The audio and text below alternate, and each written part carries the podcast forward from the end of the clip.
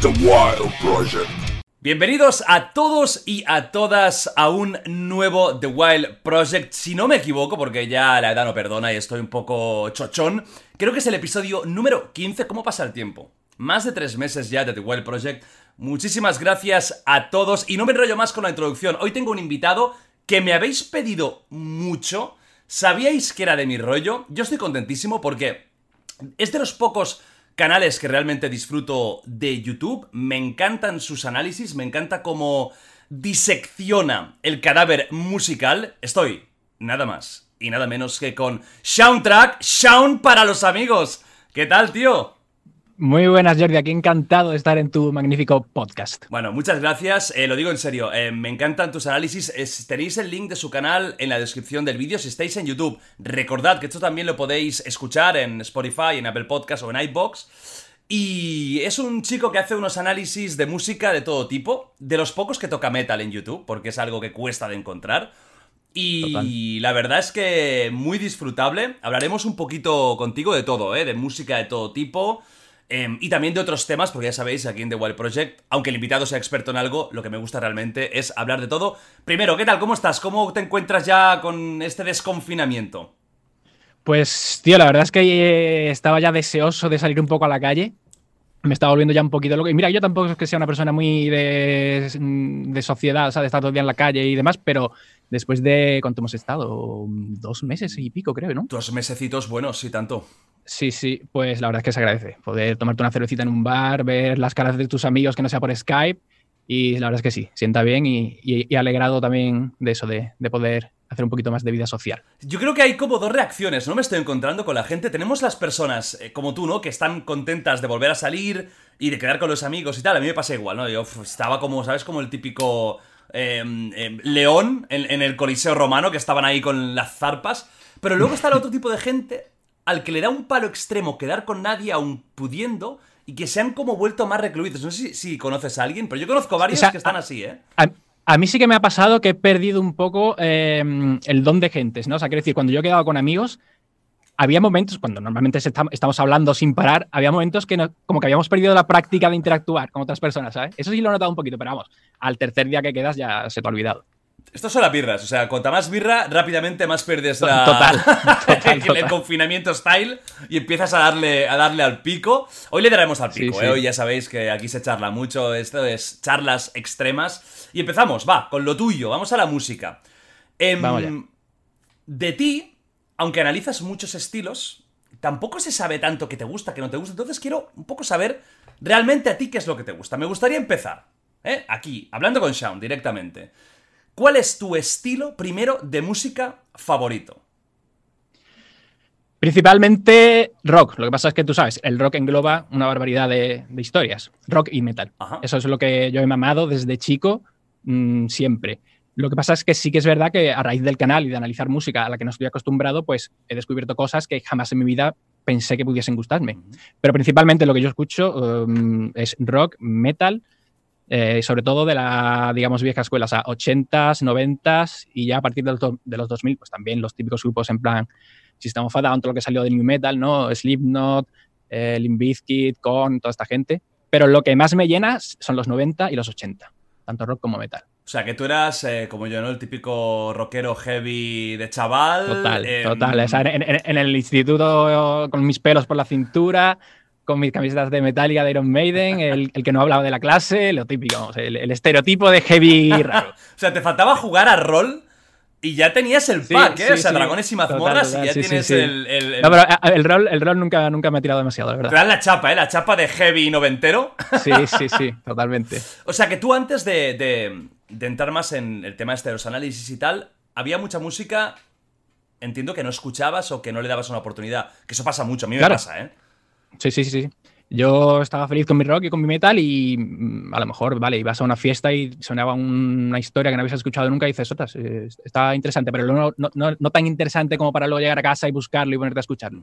Pero con esto de los análisis del, del canal, sí que es verdad que, por ejemplo, montones de grupos y artistas eh, latinoamericanos que yo es que no sabía ni, ni que existían, pues los he descubierto, como por ejemplo citarte el, primer boom así de artistas de, ese, de latinoamericanos que, que, tuve en el canal fue con Soda Stereo, que yo no sé si lo has, eh, escuchado. Lo he escuchado, eh, lo, he, lo, he, visto nombrado, pero nunca, nunca lo he escuchado.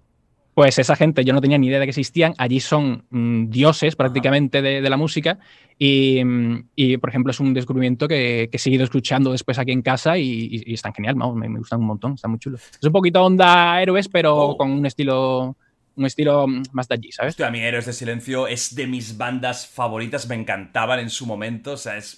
Sí, sí, sí. Y también lo petaron mucho en Europa y en Latinoamérica, Héroes de Silencio, fue de los pocos grupos que fue un boom desde España a buena parte del mundo. Tenían un rollo tan particular, o sea, eran tan únicos, te guste más o menos, pero eran tan diferentes, la voz. Exactamente, sí, sí, sí, o sea, tenían un rollo que Mm, podían no gustarte, pero tenías que reconocer que eran originales, desde luego. Sobre todo por el tema de Bumbri, la voz esa que tiene que es tan teatral, ¿no?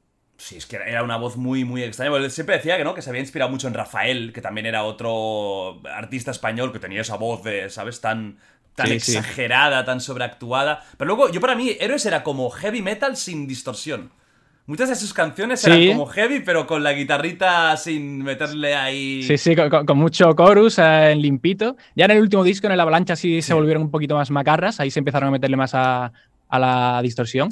Pero sí, por lo general, hacían un rock sin necesidad de, distorsiones. No, una pasada. Y luego, ya hablando de, de bandas y artistas favoritos, ¿cuáles dirías que son tus top? Ya sea porque les tienes un cariño extremo, porque te encantan, a ver, eh, yo lo primero que me cautivó a mí de música cuando era chiquitillo fueron dos artistas, eh, Queen y Michael Jackson. Mira, a mí esos dos. Quiero hablar de eh, ellos después, justo de estos dos, ¿eh? porque los has analizado y hablaremos de ellos. Dale, dale. Con esos dos artistas me pegué mm, toda mi infancia, pero en plan enfermizo. También porque yo soy el más pequeño de mis hermanos, entonces es lo que escuchaban un poco mis hermanos y yo pues por ahí lo tuve que, mamar, pero vamos, que, me encantaron.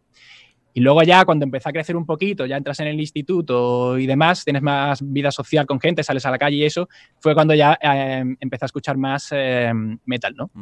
Pero principalmente, si te tengo que decir a lo mejor, mm, vamos a decir eh, cinco bandas, ¿no? Bandas o artistas. Te diría Queen, Michael Jackson, Nine Inch Nails, que no sé si uh, sabes sí, quiénes claro. son. Trent Reznor es un genio. No es mucho mi rollo, pues. a veces me saturan, mm. pues también han variado tanto, tienen discos Sí, exactamente. Tan, duros, otros tan experimentales, ambientales, que. Sí, sí, pero se tiene que reconocer que el tío es un genio. O sea, la cosa. Sí, sí, el tío, el tío es un puto crack. Em, pues esos tres. Esos tres serían, yo creo que el top top. Y por citarte alguno más, eh, obviamente Metallica. Es imposible no nombrarlo. Porque aunque, ya, aunque haga años que no me ponga un disco de Metallica, pero han significado tanto en mi vida, en mi formación como músico, ¿sabes? Que los tengo que, los tengo que meter en el top 5 seguro. Y luego a lo mejor te diría, así por decirte algo un poquito más tranqui, Muse, por ejemplo, tuve una época que lo escuchaba muchísimo, sobre todo los tres primeros discos. Y Iron Maiden también lo escuché mucho. con Muse no puedo yo, tío. No puedo. Es un. Es que eh, lo odio. Los odio. Esa voz que tiene. sí, sí. Y es como. ¡Ah! No, el Muse es o, te gusta mucho o, lo odias. Total, ¿eh? Es que es tan melancólico, tan bajona. Dices, tío, no, A mí, sobre todo, lo que me cautivó de Muse es el rollo de, mm, de las armonías, que tiene mucha influencia de la música clásica. A mí, la música clásica, no te lo he comentado, pero he mamado muchísimo también por, por mi madre de chico, que ya tocaba el piano. Y, y Muse, pues, hacía un poco eso, mm, juntar el rock el rock tipo casi grunge, tipo casi nirvana, pero con una voz completamente diferente, pero con armonías clásicas de heavy. Entonces eso no lo había hecho nadie hasta entonces y a mí la verdad es que me cautivó. Pero ya te digo, fueron los tres primeros discos, luego ya me cansé un poco. Sí, creo que están un poco en los últimos tiempos, en los últimos discos, lo que he escuchado, no los he escuchado yo, pero lo que he escuchado de, análisis y gente que le gustan, que han perdido un poco la esencia, ¿eh? que han perdido un poco el... También es que, claro, es que al principio por el tema de la novedad, pues sí te impacta más, pero cuando ya llevas, eh, yo creo que ellos empezaron en el 99, una cosa así, el primer disco, ya llevan creo que 7 u 8 y tampoco han cambiado demasiado el rollo, a lo mejor sí que están un poquito más pop ahora, pero a, a nivel de armonías no han sabido reinventarse, entonces puede que se te haga repetitivo ya, después, después de tantos discos. Igualmente, los que estáis escuchando, viendo esto y no conocéis, son grupos que son buenos, todos son buenos. Y, vale la pena, música, eh, que es algo que cuesta mucho, luego hablaremos de ello, el tema de abrirse a nuevas músicas, a mí me cuesta muchísimo, y soy muy cerrado de mente, me cuesta que me guste música que no es mi música, dentro de mi música lo que sea, puedo escucharlo todo, pero de fuera me cuesta, Y Muse es un grupo que vale la pena darle una oportunidad porque es eso, es tan extremo eh, que o te va a gustar mucho, o aunque tiene buenos temas, Knights of Sidonia es un muy buen tema, las guitarras son muy chulas, pero es, es que es un tipo de música que no, no me convence. Metallica, lo que has dicho, Metallica es... Es que es tan importante. Y, y- y a, Es que son. a- a qué- a qué rockero no le gusta Metallica? Es que no vas a encontrar uno. Total. Vas a no, es los posers que van de "No, Metallica es una mierda. Metallica es. Mira, cállate la boca, tío. Para hablar de Metallica, límpiate la boca. Porque te guste más un disco, ¿no? Porque, claro, con, con 30 años de carrera, pues tendrán mierda, claro. Pero es que Claro. son tan importantes, tan básicos. Y volviendo al tema de, de Muse, otra cosa que, mm, que me llamó mucho la atención, que no, no he visto prácticamente, yo creo que en ningún grupo, es el, el hecho de que también utiliza mucho el piano como un instrumento de rock. Y de hecho tienen varios temas, sobre todo en su segundo disco, que es puro rock, pero eh, sin guitarra. O sea, no hay nada de guitarra, es piano, batería, bajo y voz. Hostia. Y es que realmente lo escuchas y vamos, y es que te pide el cuerpo hacer headbang, pero no hay ni una sola guitarra. Hostia. Eh, eh, un tema que te, que te puedo poner de ejemplo sería uno que se llama Space, Space Dementia. Ajá. Escúchatelo después y, y me cuentas porque la verdad es que el tema está guapísimo, ya te digo, es todo con, con piano. Hostia, qué raro. O sea, Pero claro, tú sabes, el piano sustituir- tiene frecuencias... claro. Sí, sí, el, el piano tiene frecuencias muy graves. No sé si se escucha el Sí, piano sí, sí, aquí. se escucha. ¿Ves? Pues todo esto, después eh, ecualizándole, metiéndole ahí compresores, eso te mete un empujón en el pecho que flipa. Ha sonado muy de Sobre todo- sobre Fantasma de la Ópera, ¿eh?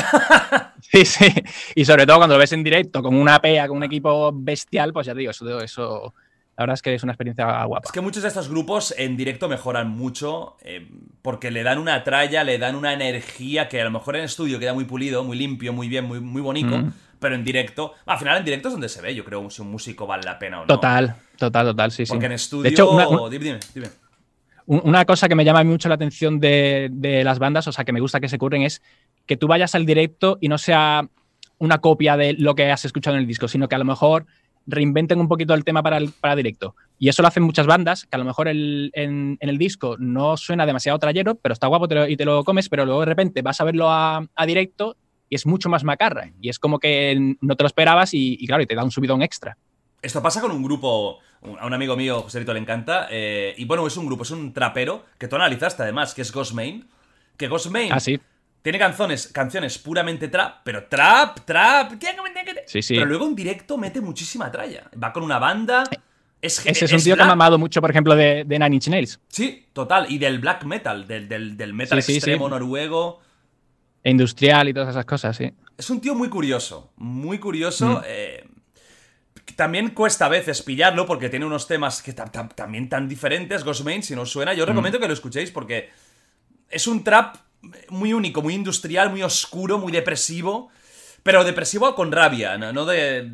de, "Oh, triste, no, no, de paranoia. Muy curioso. Bueno, Sí. hemos hablado de, de lo que te gusta, vamos a hablar de lo que odias ahora. Vamos, a- vamos aquí al salseito. Bueno, en, en- en mi canal tengo un vídeo expresamente que se llama eh, Música que no soporto. Tan, tan, tan, tan. Y lo, y- y lo hice precisamente porque me empezaron a tachar, como siempre hago comentarios positivos de lo que escucho, porque la verdad es que no le veo mucho sentido a de- hacer un análisis de una canción y decir vaya puta mierda, porque eso no, no aporta nada a nadie, ¿no? Eh, y de hecho, si me, si me piden un grupo o un artista y lo escucho y no me gusta, pues no le hago el análisis Ajá. porque no, no le veo sentido. Pero, pero bueno, el, el rollo es que hice ese vídeo y me parece bien que me preguntes por esto porque no- es una cosa de la que no suelo hablar mucho, pero lo hice porque me empezaron a tachar de que yo era un poco bien queda, o sea, quiero decir, que no tenía personalidad, que todo era bonito, que todo estaba bien. Y digo, vale, pues ya está, pues voy a hacerte un vídeo diciéndote cosas que no soporto de música, ¿no? Y bueno, y te puedo decir, te puedo decir muchas cosas, tío. O sea, A ver, primero estilos, va. Estilos que no soportes. no, o sea, un estilo global completo, mm, bueno, la ópera, por ejemplo, no me gusta nada, tío. Uh, hostia, me ha sorprendido, ¿eh? Mira que. La ópera. del, sí, sí, del sí. Me- me encanta la música clásica Ajá. de cualquier tipo de época y demás, pero cuando escucho ópera, esos timbres me, no, me tiran para atrás, tío, tanto, tanto de hombre como de, de mujer. Ajá. No, no me gusta, no me gusta. Pero ya te digo que es que no me gusta, ya está. No, claro, aquí, cuidado, no, la gente no. que no se vuelva loca. Estos son no, gustos. Claro, Exactamente, exactamente, exactamente. Que no estoy diciendo eh, que cantan como el culo ni nada por el estilo. Simplemente a mí no me llega, me, me tira para atrás. Me parece una forma de cantar muy demasiado forzada o artificial. No sé, no me parece natural. Y luego, eh, eso como estilo, pero en general, decirte más estilos que no soporte, te puedo decir muchos, muchas bandas, pero decirte a lo mejor no me gusta el pop sería mentira, Claro. porque hay muchas bandas de pop que sí me gustan, pero otras tantas que no soporto. O no sé, o a lo mejor me estoy olvidando algún estilo que tenga por ahí que no. Bueno, sí, vale. A ver, te puedo decir lo típico del reggaetón. Venga, a mí cuidado. el reggaetón no me, no, no, no me gusta el reggaetón. Jamás en mi vida me he puesto reggaetón en mi casa para echar el rato. Pero si estoy en una discoteca con amigos que no son de, de mis gustos musicales, pero por lo que sea se ha terciado acabar en una discoteca de reggaetón, que a ti te habrá pasado, me A- a imagino que también es, es un drama absoluto. Pues no te vas a quedar en la discoteca ahí con tu cubata en una esquina llorando. O sea, pues te fusionas con el ambiente, si tienes que perrear un poquito, pues perreas, ¿sabes? Y ya está. Y luego llegas a tu casa, te desintoxicas escuchando lo que sea y, El, y ya el está. problema es que no hay nada peor que una persona que no le gusta el reggaetón bailando reggaetón. Es muy duro de ver, ¿eh? De- de- cuando tú vas intoxicado y lo estás viviendo y dices, bueno, oye, he salido del paso, pero lo ves desde fuera y es muy terrible. O sea, Sí, sí, sí. es una imagen que puede quedarte ya de por vida bailando ahí. em, cuidado. ¿eh? Y como, y como algún colega hijo de puta te grabe en vídeo y luego eso rule por WhatsApp. Ahí está, la muerte absoluta, porque esto es el fin, del, el fin de la vida. O sea, es- después, hay un antes y un después. Sí, a mí, a mí- a- nos ha pasado a todos, ¿eh? Todos los que. Bueno, eso no los heavies, o sea, cualquier persona que no le guste el reggaetón y te meten ahí el, el, el tunca, tuncan, tung, dices, ¡ay, madre mía! Que encima las voces también a veces del reggaetón son para diploma, para dar Sí, sí, diploma. claro, claro. Es complicado. Vale, reggaetón tenemos que te, te cuesta. Me cuesta, me cuesta, sí, sí. O sea, no es algo que me pondría para nada. Sin embargo, por ejemplo, el trap me parece bastante más macarra. Aunque sea todo puro autotune en, la- en las voces, es autotune 100%, es todo súper eh, digital, todo súper mm, falso, pero por lo menos tiene un punto macarra. Por ejemplo, este tío que hemos dicho, ¿no? El Ghost Main, que hace un trap ahí con fusión y tal. Pero puedo escucharme tres o cuatro temas de trap aquí en mi casa y, y no me pasa nada. Y mm, como estilo, tío, a lo mejor dentro de la electrónica está el. Sí, la- en- dentro de la electrónica hay un estilo, creo que se llama eh, hard. Hard. como tenía? Hard, hard no sé qué. No sé si es hard techno o hard. Uf. No recuerdo el nombre exactamente. Pero es este que es como con un bombo súper acelerado, con un montón de distorsión. ¿Sabes? Como. tu, tu, tu, tu, pero a toda, a toda hostia. Sí. A toda hostia y con cero musicalidad. O sea, a lo mejor tienes de música un sinte súper estridente. Y hay festivales que, se, que hacen solamente festivales de ese estilo de música. Y yo, sinceramente, no entiendo cómo aguantan eso. Bueno, porque yo es que si es quieres te lo explico, ¿eh? infumable. si quieres te explico. bueno, sí. Si quieres te explico el secreto, ¿eh? Es, es sencillo. no, pero yo creo que ni en ese plan lo aguantaría yo, la verdad. es que yo creo que me viene un, un- un infarto o algo, me quedo ahí muerto. Sí, sí, total, Es que- totalmente, totalmente. Y- pero ¿qué dices, men? Pero, pero, pero... co- co- No, pero bueno, eh, yo por lo que tengo entendido, por lo que me han explicado, es rollo que entras como en un trance casi. Más que disfrutar Claro, la claro. música, es como... Es un poco sectario. Sí, sí, totalmente. No, pero por ejemplo, el tecno, tecno tranqui, así soft, ese sí, sí me gusta. No, no es algo que escuche muy a menudo, pero sí me mola ponérmelo de vez en cuando o ir a una discoteca de tecno y pegarte ahí un bailoteo. Y luego ya te digo, luego, como estilos no te sabría decir, pero como bandas te puedo decir Venga, montón, bandas, no- bandas, así que sean un poco conocidas, porque si me dices una de Cuenca del barrio de Tres, Claro, claro. No, o sea, por ejemplo, bandas latinas no te voy a decir ninguna porque las pocas que he escuchado mm, me, me gustan, pero de aquí nacionales te puedo decir un montón. Tío. dime una decir nacional, que creo que ya, ya sé cuál Eh, vas la- a decir y yo voy a La, coincidir. la- la oreja de Van Gogh me, Ah. no puedo, no, no la soporto. No soporto la voz de esa mujer. Y creo que ahora hay otra mujer que no es la típica de antes. Pero con Sí. la oreja de Van Gogh no puedo. Creo que hace como, Con como lo- siete años ya que, que- que se fue, pero estamos aquí. Sí, ¿no? para, para que veas tú lo actualizado que estoy yo de esta gente. Eh, también te puedo decir Love of, Love of Lesbian. Uf, es que a mí el indie no me gusta nada. No, no, a mí el indie me cuesta, me cuesta. Hay algunas bandas que, que sí, pero el indie cuadriculado me, me tira para atrás un montón. Y claro, y dentro del indie pues hay montones de bandas. Total. Y además aquí en Sevilla el indie se lleva muchísimo, pero un montón. O sea, el, el 80% de mis amigos escuchan rollo indie nacional de esto que están poniendo siempre en Radio 3 a todas horas. Ajá. Y, y cuando vas a una sala así de rock y eso, tienes que mamar indie por cojones. Pero bueno, y mm, más bandas te puedo decir, eh, yo qué sé, tío.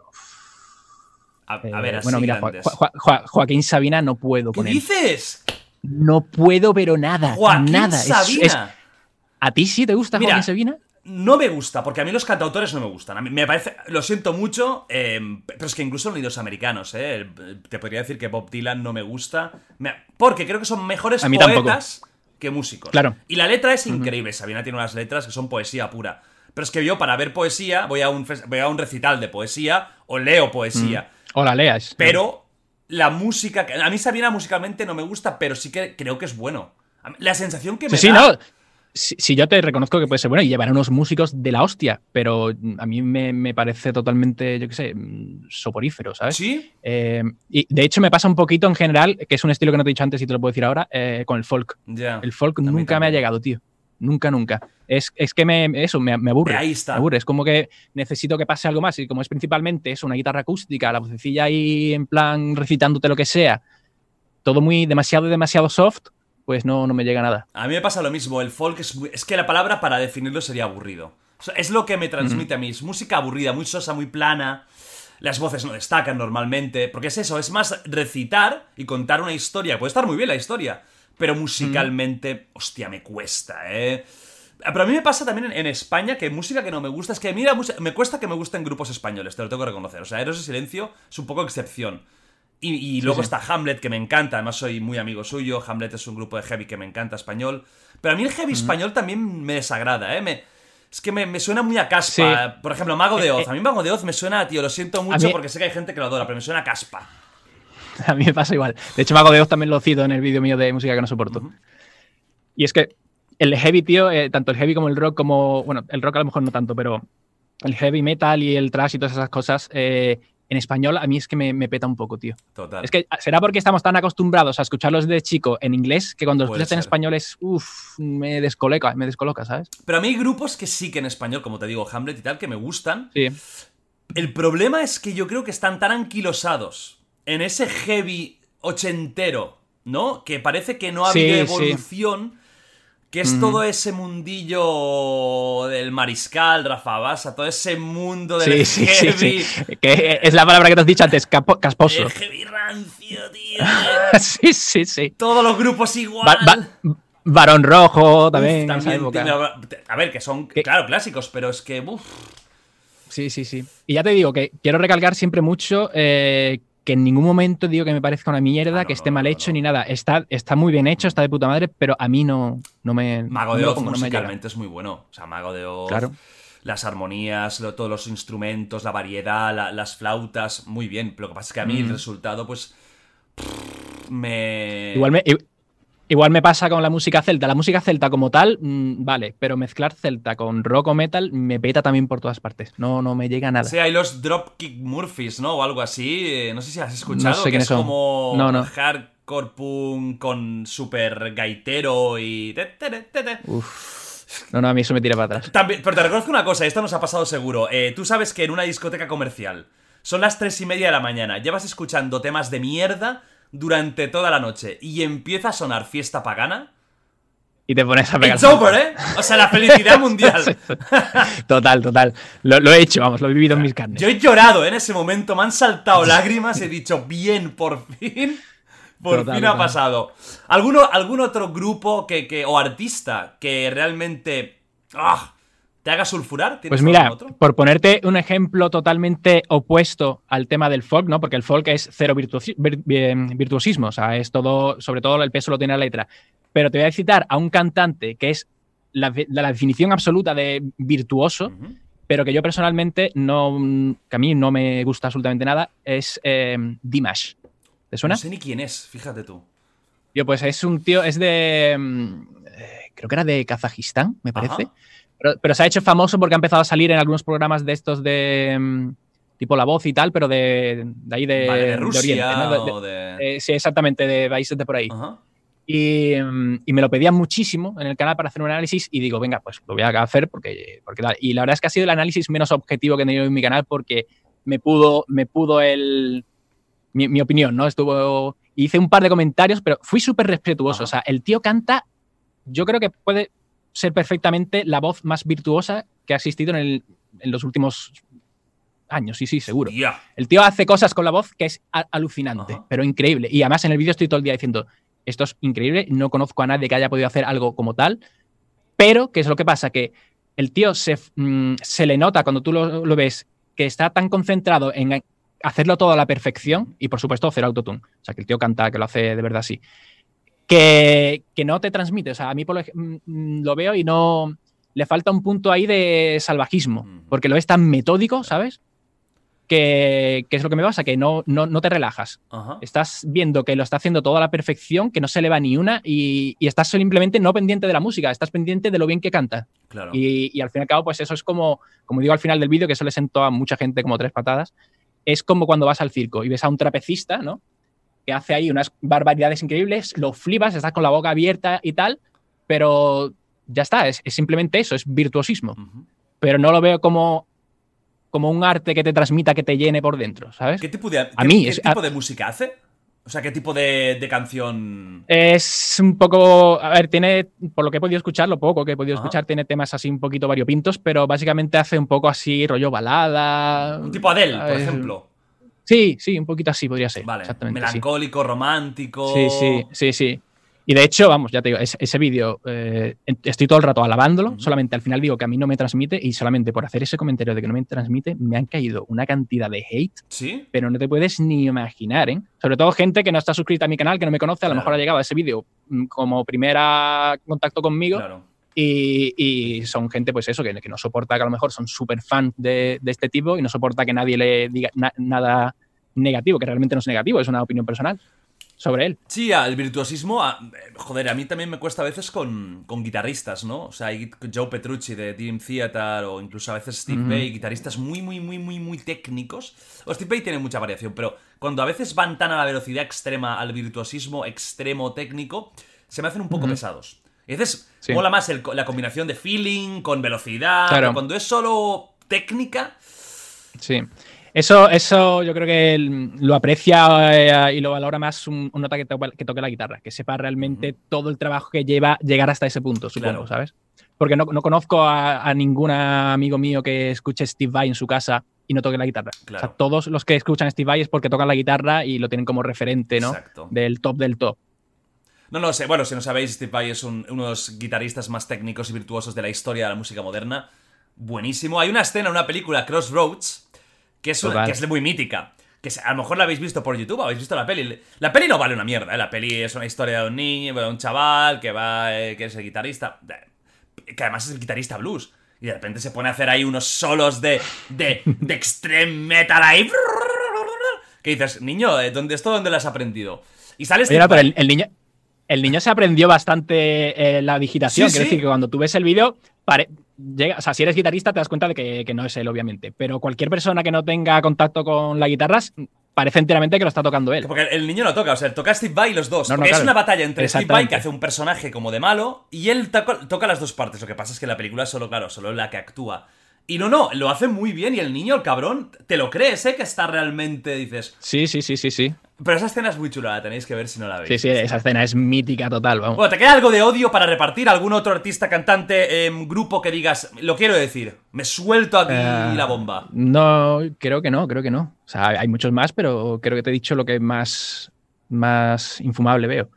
No, ya está. Vale, ahora, ahora vamos a, a- Otra vez vol- vol- volvamos a, a lo bueno, ¿no? A la virtud. Vamos a, a un cantante. Dime, para ti, y esto siempre es muy subjetivo, ¿de acuerdo? Pero para ti, ¿cuál sería la voz que te ha impresionado más de la historia? Ya no hablo quizás tanto a nivel de gustos, sino de que hayas dicho, wow, y te puedes decir desde un tío de clásico, desde Frank Sinatra, esa época de los crooners, hasta la actualidad. Me da igual. Pero ¿qué voz hace que se te erice la piel? Freddie Mercury. ¿Sí? Sí. Sí, sí, sí. Ahí no tengo duda. Hay gente que canta mejor, pero no transmite tanto, por lo menos, eh, te digo, como tú bien has dicho, es 100% subjetivo esto. Total. Hay gente que canta mejor, Dimas canta mejor que Freddie Mercury, eso es innegable, tiene muchísima más técnica, pero mm, Freddie Mercury, como tú dices, es mm, bello de punta total. Es más, el análisis que hice de The Show Must Go On de Freddie Mercury, eh, escuchando el final, cuando ya pongo la voz aislada, eh, me dio un pellizco en el estómago y tuve que cortar. ¿no? Le dije, mira, no puedo analizar más. Le, le dije a la Sí, cámara, mira, no puedo seguir analizando. Estaba con el lagrimón saliendo y tuve que cortar. Y mira que es un tema que he escuchado 300.000 millones de veces, pero al escucharla ahí de la voz solamente aislada, y encima, como había yo introducido también el tema de la voz, ¿no? Porque esa canción la cantó Freddy, ya teniendo el SIDA, que se iba a morir, estaba ya reventadísimo, y aún así la cantó de una sola toma, pues claro, lo, escuch- lo escuchas y es que se te pone el vello de punta y todo de punta, vamos, es una locura. Ah, ese análisis lo vi, es increíble, ¿no? Esa parte final con la voz esta aislada es brutal. Es muy. Sí, sí. Es que es eso, la historia. Claro, eh, Freddie Mercury sin su historia no sería Freddie, Mer- Fre- Freddie Mercury, Claro. eso es evidente. Claro. Y claro, ese, ese final que tuvo tan largo, ¿no? Esa agonía, Mm. pero ese- esas ganas de vivir y, y esa lucha hasta el último momento, como, como... Y que bien cantó, porque es una canción muy demandante. Show Must Go Sí, sí, total. Total, total. Con un final De hecho, el- el- super heavy. Fí- Fíjate que te he dicho que Dimas eh, tiene mejor técnica y todo el rollo, pero él, él mismo tiene un cover de, de Show Must Go On Ajá. y es lo más horrible que he visto en mi vida. O sea, la destroza por súper completo. forzada, seguro.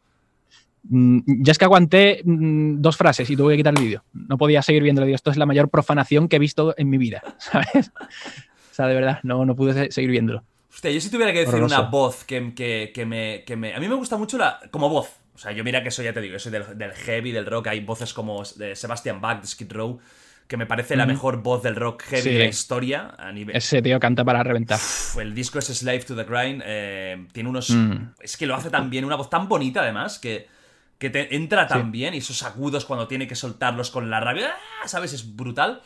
Pero a mí me Mm. gusta mucho como voz. la- la- me encanta la época del crooner, la época del Rat Pack, Frank Sinatra, eh, Dean Martin, Sammy Davis Jr., que no sé si es una época que domines mucho, te guste mucho, pero si no te la No, no la domino. recomiendo porque... Aunque Frank Sinatra no, no, no, no era un compositor y no hacía sus canciones, sus canciones se, la, se las hacían pues sus compositores o hacía versiones y tal, pero tenía una calidez, una, un tono, Frank Sinatra, que es tan... que supongo que sí habrás escuchado mil veces, Sí, sí, eso sí. todo el mundo. Hostia, a nivel de voz quizás Dean Martin a mí me gusta mucho, pero me gusta más Frank Sinatra. Frank Sinatra diría que es la voz que más me impacta, que más me gusta y que más me llena. Están... Te lo juro, y está en Nueva York, o sea, cuando escuchas a Frank Sinatra es como si estuvieras en Manhattan. Total. Pero es que es total, es como, hostia, mira, estoy en, los años- en el año 67 en Manhattan, de puta madre, aquí estoy, eh, viendo aún las Torres Gemelas y todo esto. Es alucinante. Pero bueno, luego hablaremos de, de Queen. Es, quiero pedirte por dos artistas, que son precisamente Michael Jackson y Queen. Luego, un poco ya analizando, ¿no? ¿Por qué llegaron donde llegaron? ¿Por qué tuvieron tanto éxito? Ya a un- nivel un poco más lo que haces tú de análisis, ¿no? Si puedes dilucidar un poco. Em, hemos dicho que para ti el mejor cantante es. Bueno, el que más te eriza la piel es Freddie Mercury. Para ti el mejor cantante. Oye, Sí. ¿y en español? ¿Podrías decirme uno que, que sea para ti tu Freddie Mercury? Cuando digo español, no digo España. En español, puede Sí, ser sí, sí. Latinoamérica, Sí, sí, sí, quieras. Es que eh, a mí me pasa un poco también como a ti. Eh, yo he escuchado poquísima música en castellano, muy, muy, muy, muy poca, pero extremadamente poca. Así que si te digo un artista que sí me parece que canta bestial, pero tampoco es que me llegue, porque el problema no es su música, sino el- la, o sea, no es su voz, sino su música. Luis Miguel, creo que es de las mejores voces en español que he escuchado. Lo que pasa es que hace una música que a mí no, no- no va conmigo. Pero como voz, como tal, me parece de lo mejorcito que he escuchado en español. Ah, es un, tiene una potencia el cabrón. Sí, sí, es, o sea, es una locura, es una locura, es una, una locura absoluta, vamos. A mí tampoco Además, me el tío, llega, eso- pero. El tío, por lo visto, es bastante personajillo, ¿no? Y, mm, y re- reaccionando a un vídeo que hice, reaccionando a su voz improvisando en directo, pues el tipo eh, llega a momentos en los que está cantando y a lo mejor ya llega un momento que el micro se lo pone eh, con, la, con la mano para abajo y sigue cantando y se le sigue escuchando a la perfección, con el micro eh, por abajo de la cintura, ¿sabes? Apuntándose a la boca, pero por debajo de la cintura. Y se van a cantar mirando al público y es que sigue sonando igual.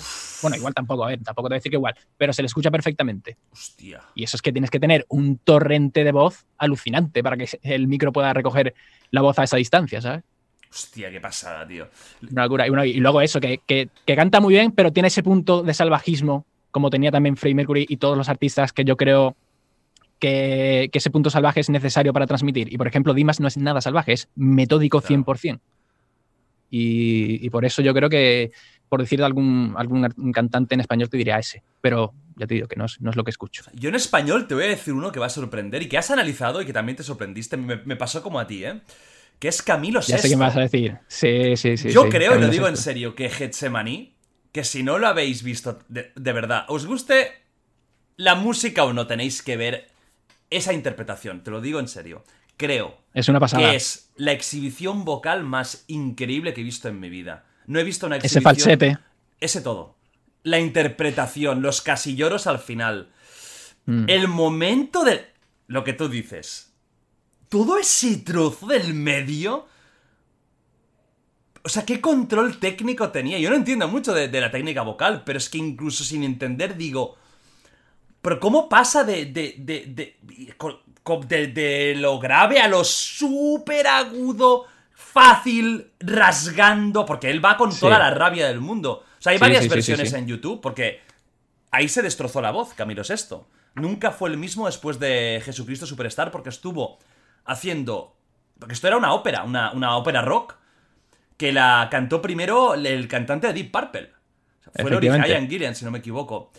Y la hicieron en español, que la pagó el propio Camilo VI, se jugó la vida. Sí, sí, eh, exactamente. Ahí se dejó un montón de pasta para poder hacer el, el Y le musical. salió bien, le podría haber salido mal, se arruina y a tomar por culo. Y claro, estuvo de, durante varios años, doy- rollo dos, tres años, si no me equivoco, cada día o cinco veces a la semana cantando es- Jesucristo Superstar, que incluía Getsemaní, que, que es que no puedes no, no descascarte la voz, es... Total. Además, yo creo que te pasaría un poco como a mí, ¿no? Porque Camilo VI, eh, supongo que tú tampoco lo habrías escuchado mucho y tenías en la cabeza la típica canción de Vivir así es morir de amor o cualquier historia de esas. Y entonces yo creo que ahí el factor sorpresa Fua. nos jugó también una buena pasada en el sentido de que no te esperabas, ni tú ni yo supongo, que de repente hiciese esa barbaridad.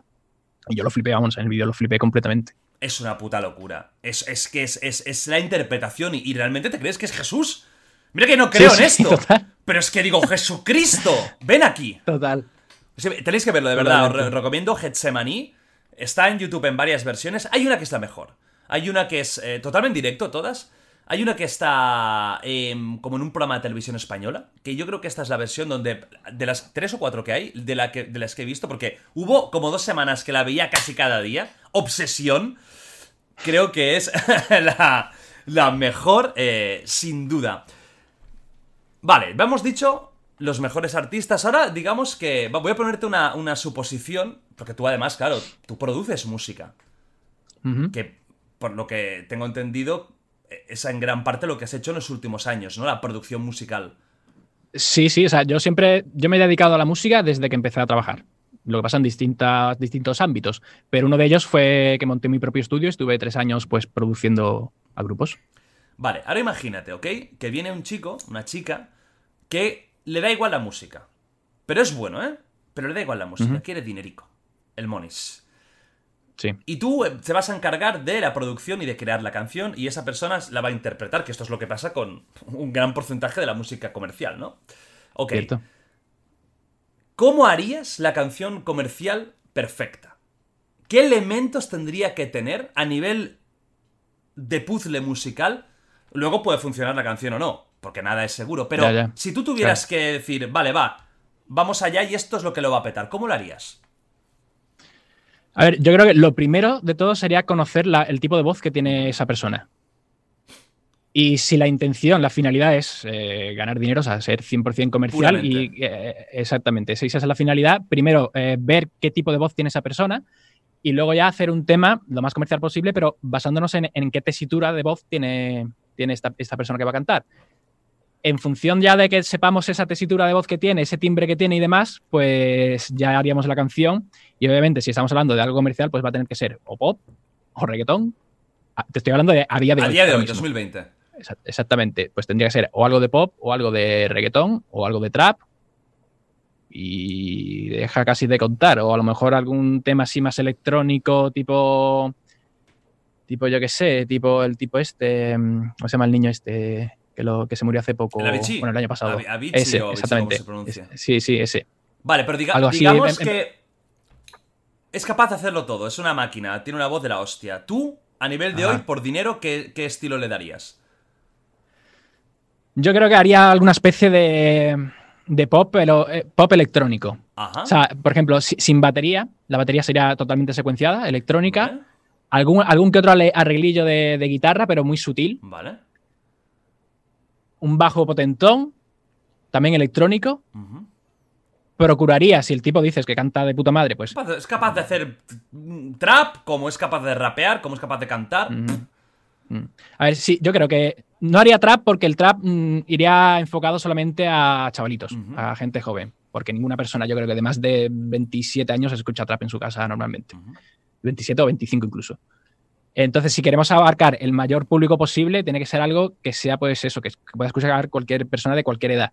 Así que yo creo que el, habría que apostar por algo de pop hecho principalmente con electrónica. Vale. Y a yo nivel de canción, una vez elegido el estilo, ¿cómo la estructurarías? Porque tú has analizado mucha música y claro, habrás visto los hits. ¿Cómo suelen funcionar? ¿Cómo suele funcionar un hit? ¿Cómo más o menos harías el tema? En lo, que a, en lo que a estructura se refiere, sería eh, una intro, una intro, pero vamos, el tema, por supuesto, no puede durar más de tres minutos, tres minutos diez y ya te estás pasando. Pero más, más de tres minutos diez no, no, debería, no debería durar.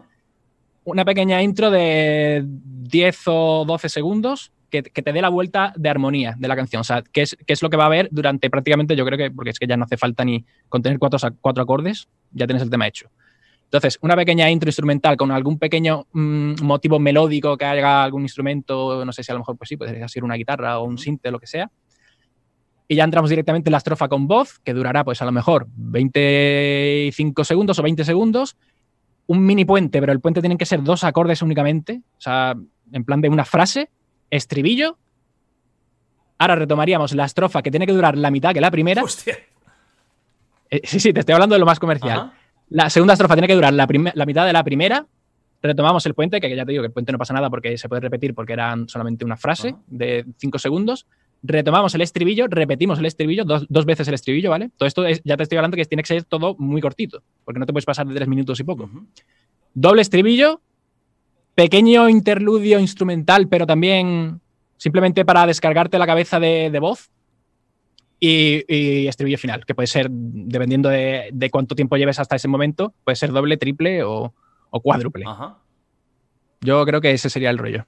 O acabas de, matemáticamente eh, crear un hit, eh, chicos, chicas. Los que queréis dedicar a música por el dinero, apuntad, eh, lápiz, libretita. Hombre, gran parte. No, pero luego en realidad en realidad, ese tipo de estructura es la que se hace, pero mm, tanto en rock como en metal, o sea, no, siempre, pero cualquier banda así, más o menos, que quiera ir a, lo fácil, a lo comercial, a lo escuchable, te va a hacer más o menos una, estructura como esa. Sí, sí que es verdad que música como el metal, el rock y tal, eh, tiene mucha más variación y hay grupos realmente que van a un mundo aparte que... Y más ahora que también hay muchos grupos progresivos y con estructuras extrañas y mm. tal eso ya es otra historia. No quieren jugar al juego mainstream. Luego pueden tener potra y petarlo. Que mira, a veces ha pasado esto y dices, hostia, ¿cómo coño ha llegado este grupo a escuchar? Bueno, pues porque ha tenido potra. O ha hecho, un, ha hecho un tema comercial y ese tema lo ha petado y todo ha ido detrás, ¿no? Pero claro, la mm. gente. Yo creo que no se da cuenta de que hay muy poco artista internacional que realmente sea músico con todas las letras, ¿no? O sea, gran parte de los superartistas famosos quizás no han compuesto o no saben componer. No, no, suelen ser intérpretes. O sea, le dan el tema hecho, el productor tal, le lleva el tema, oye, mira, te he hecho esto y esta es la letra y esto es lo que tienes que cantar. Y tú simplemente pon tu voz. Fin. O sea, incluso la letra. pero así. Les llega la letra hecha. La gran, mayoría de veces, te estoy hablando del mainstream absoluto. Sí, sí, la mayoría de veces sí. Lo que suena más en todos lados. Sí, sí, sí. Normalmente el productor lo hace absolutamente todo. El productor o los productores, a veces son varios. Ajá. Y el cantante, pues lo que hace es, cantar simplemente.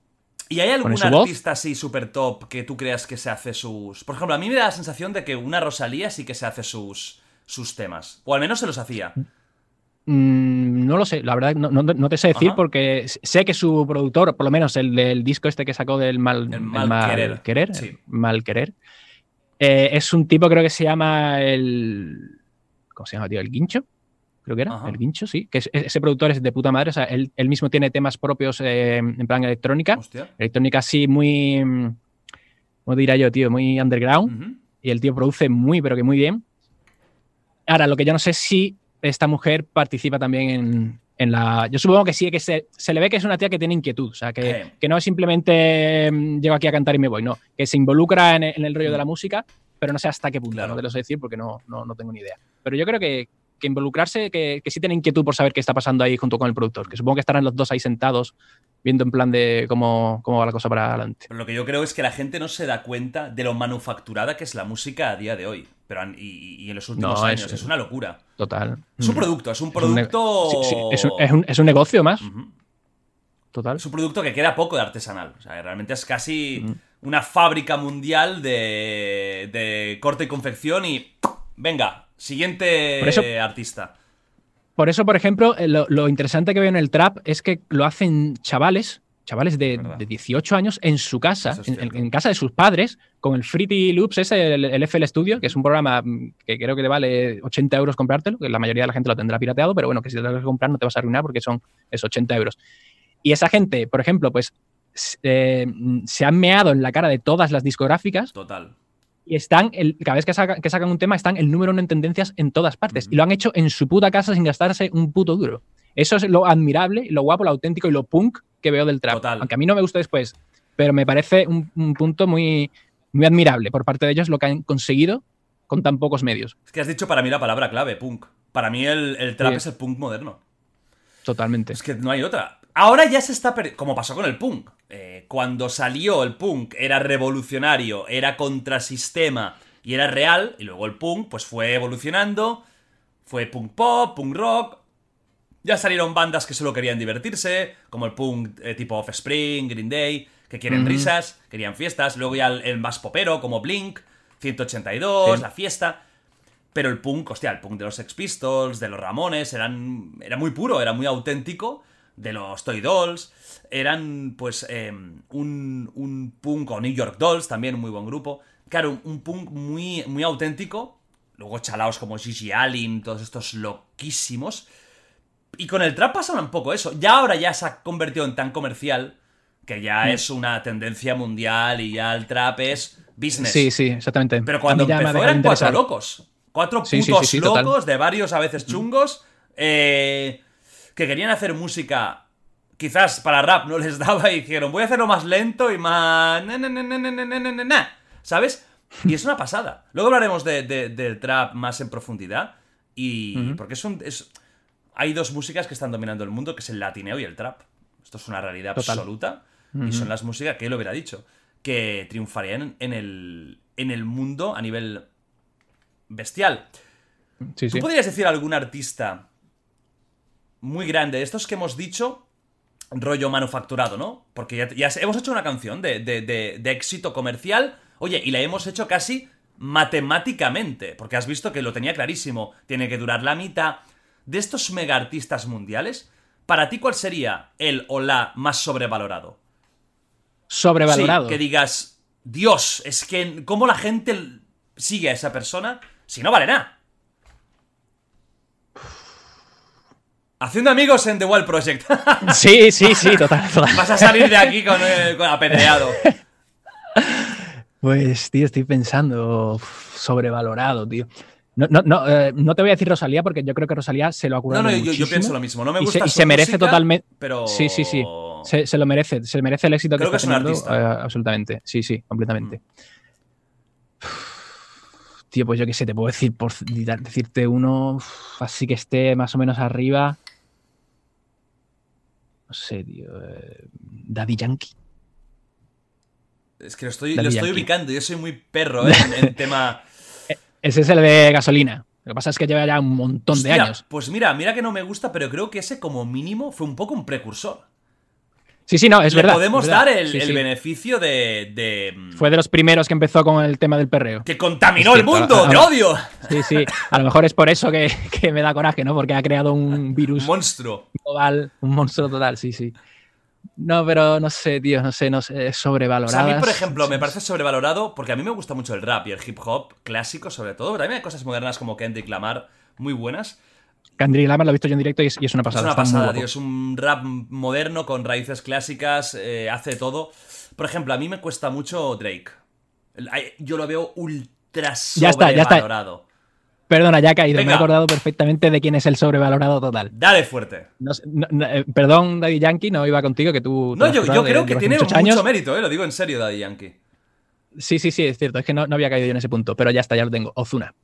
Mira, te digo la verdad, lo he escuchado, no he escu- o sea, lo he escuchado de- escrito, no sé quién cojones es, no he escuchado Pues la puta te- canción. mucho mejor para ti y para tus oídos.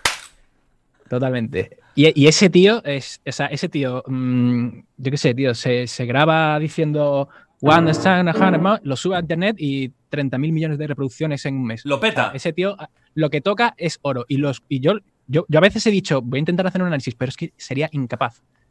Porque es, es, es que ya no hablamos ni de talento nulo, es que es es simplemente, yo creo que el tío ni siquiera canta, o sea, llega ahí al, al estudio, ha- habla la frase, le ponen el texto, la habla y ahora ya el, el- el productor o el editor se dedica a meter ahí mm, a punta pala autotune, va poniendo la melodía que haga falta y, y ya está, y lo lanzan. Pero es, yo creo que sí que es el talento, o sea, el éxito menos, más injustificado de, de la ¿Qué música. ahora estilo hace, Ozuna? Eh, re- reggaetón. Reggaetón puro. Sí, sí. Creo que tiene algún temilla por ahí más traperil, Ajá. pero sobre todo reggaetón. Bueno, viven mucho también de las colaboraciones, todos estos. Se, se juntan mucho Sí, con uno no, con no, el eso- otro eso sería y, y mucho. de cada tres Sí, canciones, sí. dos son con colaboración. O sea, es súper... Sí, hostia, pues sí. yo no he escuchado, tío. eh, Bueno, seguramente lo habré escuchado y no sabré qué es él. Lo típico, ¿no? De- del Ujú. reggaetón, que quieras o no lo escuchas y, y no... O sea, ¿te parece que, que este, sí- este sí que no entiendes dónde está el megaboom? Total, totalmente. Ajá. Totalmente. No, no, no, no cabe en mi cabeza que ese tío esté donde está. Sin embargo, eh, por, por no, por no generalizar, te puedo decir que Bad Bunny, que es más o menos de ese mismo ambiente, ¿no? Sí me parece un tío más auténtico. Aunque no cante una puta mierda, porque no canta absolutamente nada. Y también le meten muchísimo autotune, pero el tío, algún- las cosas que hace, las hace con rollo. Tiene a lo mejor un punto ahí, rollo sarcástico, mm, que tiene rollo. Sacó un disco que se llamaba Por, por, por 100, pero 100 escrito en números por siempre Ajá. que, mm, que tiene ahí cositas así con ambiente ochentero, o sea, que te hace ahí fusiones, que no se queda simplemente en el reggaetón de tumpa, tumpa y, y la melodía mm, perreando en, en lo alto, que por lo menos tiene inquietud por investigar algunas fusiones extrañas, ¿sabes? Yo creo que Bad Bunny es un buen se, arrie- se personaje. arrie- se arriesga un poquito más. Es un buen personaje. ¿Qué? Creo que es un buen personaje Bad Sí. Bunny. O sea, realmente creo que lo ha sabido hacer bien. Mm. Creo realmente que, aparte de la música, ha creado una imagen y, y- y se la juega, lo que tú dices. Hizo un videoclip eh, de mujer, que eso para alguien Sí. del, del trap reggaetón es como un, hostia, eh, ha roto los esquemas, ¿no? Eh, en vez de salir solo tías, es, es él la mujer. Creo que al menos es arriesgado es y, es- y tiene ese punto irónico. No escucho una mierda de él, o sea, he escuchado la de Kush, Kush, Kush, porque bueno, por lo típico, porque la escuchas Sí. ahí. No, eh, pero sí que tiene un, al menos tiene un rollo que dices, bueno, porque es que a ver, yo lo veo más trap que reggaetón por eso a Bad Bunny. A lo mejor me estoy equivocando, ¿eh? pero me, me, me, Sí, sí, me suena más a tira más para el trap. Y claro, es que hay Mm. trap tan. Luego hablaremos más del trap, lo digo, pero hay trap tan malo. Pero tan. Y luego hay trap muy bueno, ¿eh? Pero hay trap tan malo, hostia, como la de Gucci Gang, ¿te acuerdas de esa Gucci Gang, Gucci Gang, Uf, Gucci Gang, por Gucci favor, Gang? no, tío. Qué pesadilla de canción, tío. Que a lo mejor la hizo como broma. Es que a lo mejor fue el tío que quiso trolear y se, y- se convirtió en un hit, que a veces pasa eso. Sí, sí, sí, sí, es que eso no sé cuántas reproducciones tendrá ahora mismo en YouTube, pero yo creo que puede estar por 2.000 millones o una cosa así. O más. Hostia, el Gucci Una Gang. burrada, tío. O sea, bueno, eso demuestra un poco que a veces es estar en el lugar adecuado, ¿no? En el momento adecuado. Y en el mundo musical, que te apoyen bien y lo petas, ¿no? Lo que decías de Ozuna, que suena una mierda, o sea, cuelga una mierda con una boca que dice, me gusta mucho las mujeres. Y eso tiene 150 millones de reproducciones y la gente diciendo que es la bomba. Oye, te has sacado aquí, impresionante, el éxito. Bueno, estamos en esta época, ¿no? Nos ha tocado un poco la época esta y es lo que, lo que tenemos que vivir barra Mm. sufrir. Pues mira, precisamente, hablando de esto, ¿tú consideras que estamos actualmente, estos últimos años, no vamos a decir desde el 2015 o así, en la peor época, época musical de la historia moderna? ¿A nivel de calidad? ¿A nivel de originalidad? ¿A nivel un poco más objetivo? Yo, yo creo que. No es- yo creo que es una cuestión de evolución. O sea, el, el rock se ha exprimido ya a lo bestia. Eh, to- todo lo que es con instrumentos. eh, con instrumentos, digamos, eh, mecánicos, ¿no? Con guitarra, bajo, batería, eh, instrumentos acústicos, quería decir, está ya extremadamente exprimido. Entonces, eh, yo creo que es una evolución natural y probablemente dentro de 10 años o dentro de 15 o dentro de 20 habrá un estilo nuevo que sea incluso peor, más artificial y menos talentoso que el reggaetón o el trap. Y, ahora, y a lo mejor para aquel entonces miraremos el trap como en plan de ostras, echo de menos aquella época del trap que era el boom. Ujú. Y, pero sí que es verdad que siempre, por cuestiones de evolución, a- a- el nivel de calidad y de talento mm, suele ser una cuesta abajo, sí. En los 80 estaba eh, increíblemente arriba, bueno, y en los 70 ya ni te cuento, y en los 60 también, pero sí que es verdad que yo creo que, que va pues, siempre hablando de mainstream, de lo que Sí, vende no, por en supuesto, plan masivo. supuesto. Sí que debería reconocerte que va hacia abajo, va en declive. Mm. Pero, pero eso no quiere decir que obviamente solamente exista eso. Luego está todo el catálogo de bandas increíbles que salen todos los días. Descubro yo bandas bestiales, pero claro, son totalmente para público más mínimo. Yo creo que es. Pero bueno, la, cuestión es sencillamente ir a lo que te interesa y ya está. O sea, yo, yo, yo, prácticamente es que no, no entro en tendencias de YouTube nunca porque sé que nunca va a haber nada que me interese. Si tú eres más de consumir eh, el, mainstream, lo, que suena en la radio y tal, pues tendencias es para ti gloria bendita. Pero yo es que no, no, me meto porque sé que nunca voy a encontrar nada que me interese. Yo creo que es lo que decíamos. Al final es un tema de la música como negocio. Y cada vez hmm. el mundo, eh, al final el mundo capitalista que vivimos, es, se trata oferta-demanda y amasar capital es lo que hay, ¿no? Y vivimos en ello y lo aceptamos. Claro, al final es lo que decíamos, se ha convertido todo, hoy en día y con lo digital más, en un producto de... Yo creo que vivimos en la sociedad del fast food. pero fast food aplicándolo a todo, al entretenimiento también. Sí. O sea, recuerdo antes, cuando mm. tenías un disco, lo vivías ese disco. Te escuchabas esas 8 o 12 canciones durante dos meses. Porque era el único disco que tenías nuevo. Entonces, lo re que te vivías, lo, te sabías las canciones, tenías la libretita incluso con las letras. Claro, hoy en día ya los discos la gente poco escucha y es más una colección de singles. Y se disfruta, o sea, la, música, hay mucha variedad y eso mola, pero por otra parte se ha perdido un poco la esencia de, de la música como, como creación artística. Exactamente, el ritual ese de ir a la tienda de discos con, con el, a lo mejor con la paga que te daban tus padres, ¿no? En, los 90 y eso, y gastarte esa paga en lugar de salir con tus amigos, comprarte el disco X del artista que te gusta y yo recuerdo de comprarme ese disco a lo mejor y irme a mi casa y pegarme dos o tres semanas escuchándome el disco en bucle y no me cansaba en lo más mínimo, leyéndome las letras, que lo había producido, dónde no sé cuánto. Y ahora ya sí que es verdad que Spotify es una herramienta de puta madre que tienes ahí al alcance de un clic, puedes escuchar la canción que quieras de cualquier época, pero sí que es verdad que le resta... Em, es como que ya no lo valoras de la misma forma, ¿no? Porque lo tienes tan fácil, tan al alcance de un clic, que le, resta eso, precisamente, ¿no? El, la autenticidad de. No sé, eh, incluso, pero es que a mí me pasa, incluso con, artistas que me gustan. Por ejemplo, eh, imagínate, Nine Inch Nails saca un disco ahora y yo probablemente me meteré en Spotify, lo escucharé así rápidamente y me pondré a hacer otra cosa. Antiguamente yo me compraba el disco y me pegaba tres días escuchándolo exclusivamente. Pero porque sé que siempre va a estar ahí, que lo puedo escuchar en cualquier momento y, y lo tengo ahí a mano, pero tiene, ya te digo, tiene su punto bueno por el tema del acceso a la información, pero también tiene su punto triste por el. Precisamente por eso, ¿no? Por el rollo de que le resta. Es que no me sale la palabra, hay una palabra que quiero decir, pero no, no caigo. Autenticidad o valor o. No sé, sí, esa misma. Bueno, sí, a ver. Eh, es, es una pena ya estamos boomers hablando, ¿eh? Es momento boomer total. Eh. Sí, sí, absolutamente boomer, vamos, total. La época pasada siempre fue mejor. ¿Te acuerdas en la guerra, eh? Cuando estábamos ahí en la trinchera. Sí, sí. falta esto ya, ¿eh? Pero sí que es cierto que, hostia, tú ves artistas de pop, ¿no? Lo que, lo que, lo que vendía. En, o canciones de pop de los 60, ¿ves? esa época de Frank Sinatra, etcétera, ¿no? Lo que eran capaces de hacer en un escenario, porque te actuaban, te interpretaban, te hacían un monólogo, bailaban, y luego, temazos. Ves, ves a la época de los 80. Que a mí no me mata, o sea, no, yo no soy un tío muy ochentero ni de pop en general. Pero yo qué sé, veo el pop que se hacía en los 80, que si Eurythmics, que si NXS, que si Michael Jackson. Y escuchas un tema de Michael Jackson de los 80 y escuchas un tema de Taylor Swift o de Katy Perry de los 2020 s o 2010s, hostia, y dices, creo que es objetivo que ha habido una pérdida de calidad. Creo que a nivel objetivo, el arte que tenía un Michael Jackson en el escenario, o otros artistas de su, de su época, cuesta encontrar. Y yo creo que es eso, porque vivimos una época de fast food, lo que tú dices, todo se consume rápido y todo se olvida rápido. Mm. Y los temas cuesta que, que, perduren.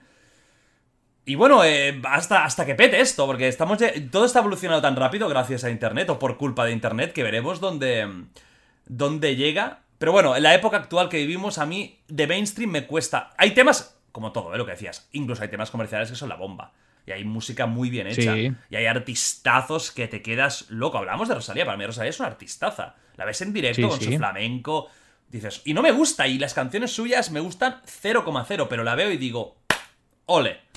Ole porque es una crack. O por poner otro ejemplo, eh, este Bruno Mars. Hostia, qué es genio. Un artistazo. El ti- el- y, ese tío sí que es multiinstrumentista, toca de todo, es productor, canta para reventar, es un showman en el escenario. Total, Y sigue, si- y sigue siendo mainstream, pero el tío es un artistazo. total. Total. Sí, sí, no, no, Bruno Mars es un... Es un tío con talento. Sí. O incluso tienes a un Farrell, que puede ser productor, cantante, Farrell Williams, eh, que toca todos los palos, la evolución que ha hecho de, más el rap a, a- a- Bueno, ahora está un poco perdido, lo tengo un poco perdido, pero la música que, que ha hecho, y siguen habiendo temazos. Claro, ahora no podemos exagerar y meter todo en el mismo saco, pero sí que es cierto que, claro, es, eh, ya no disfrutamos tanto la música, porque es todo tan rápido, eh, Spotify o estas herramientas te dan un acceso tan rápido, hay tantos grupos, hay tantas canciones, hay un algoritmo que va bien porque sabe lo que quieres escuchar, que te dejas llevar. Entonces ya no disfrutas tanto el, el artista. Hablando de dos artistazos, dos que además sé que te encantan, que los has analizado y, me y a la gente le gustan. Uno porque es el Michael Jackson, que es mítico, no, lo siguiente, aun con su vida privada y sus historias, sigue siendo mitiquísimo. Y Queen, que gracias a Bohemian Rhapsody, a la, a la película, volvió a la actualidad y mucha gente lo ha redescubierto y eso es maravilloso porque Queen es... Ujú. o sea, Queen, Queen lo toca todo, tocaba todo. Desde el heavy hasta Sí. el pop, hasta el electro, hasta el disco más funky, todo. Mm. Vale, vamos a hablar de Queen. Tú que lo has analizado, tú que eres fan, ¿por qué tuvo tanto éxito? ¿Por qué tiene éxito hoy en día incluso? Pues mira, yo creo que es más sencillo de lo que parece. Eh, eh, bueno, sencillo y complicado. Sencilla la explicación y que eso ocurra es lo complicado. O sea, quiero decir, tiene que darse la casualidad total de que cuatro genios se conozcan y digan vamos a hacer una banda. Y, con Queen pasó exactamente eso. O sea, eh, John Deacon eh, era un genio al bajo, eh, Brian May en la guitarra, Roger Taylor en la batería y, Freddie Mercury en la, en la voz. Y yo creo que precisamente las grandes bandas que lo han, mm, digamos, pues eso, petado a lo bestia dentro del mundo del rock, en, en- el mundo de la música en general, se, mm, se basa mucho en, la casualidad simplemente de que esas personas se hayan conocido.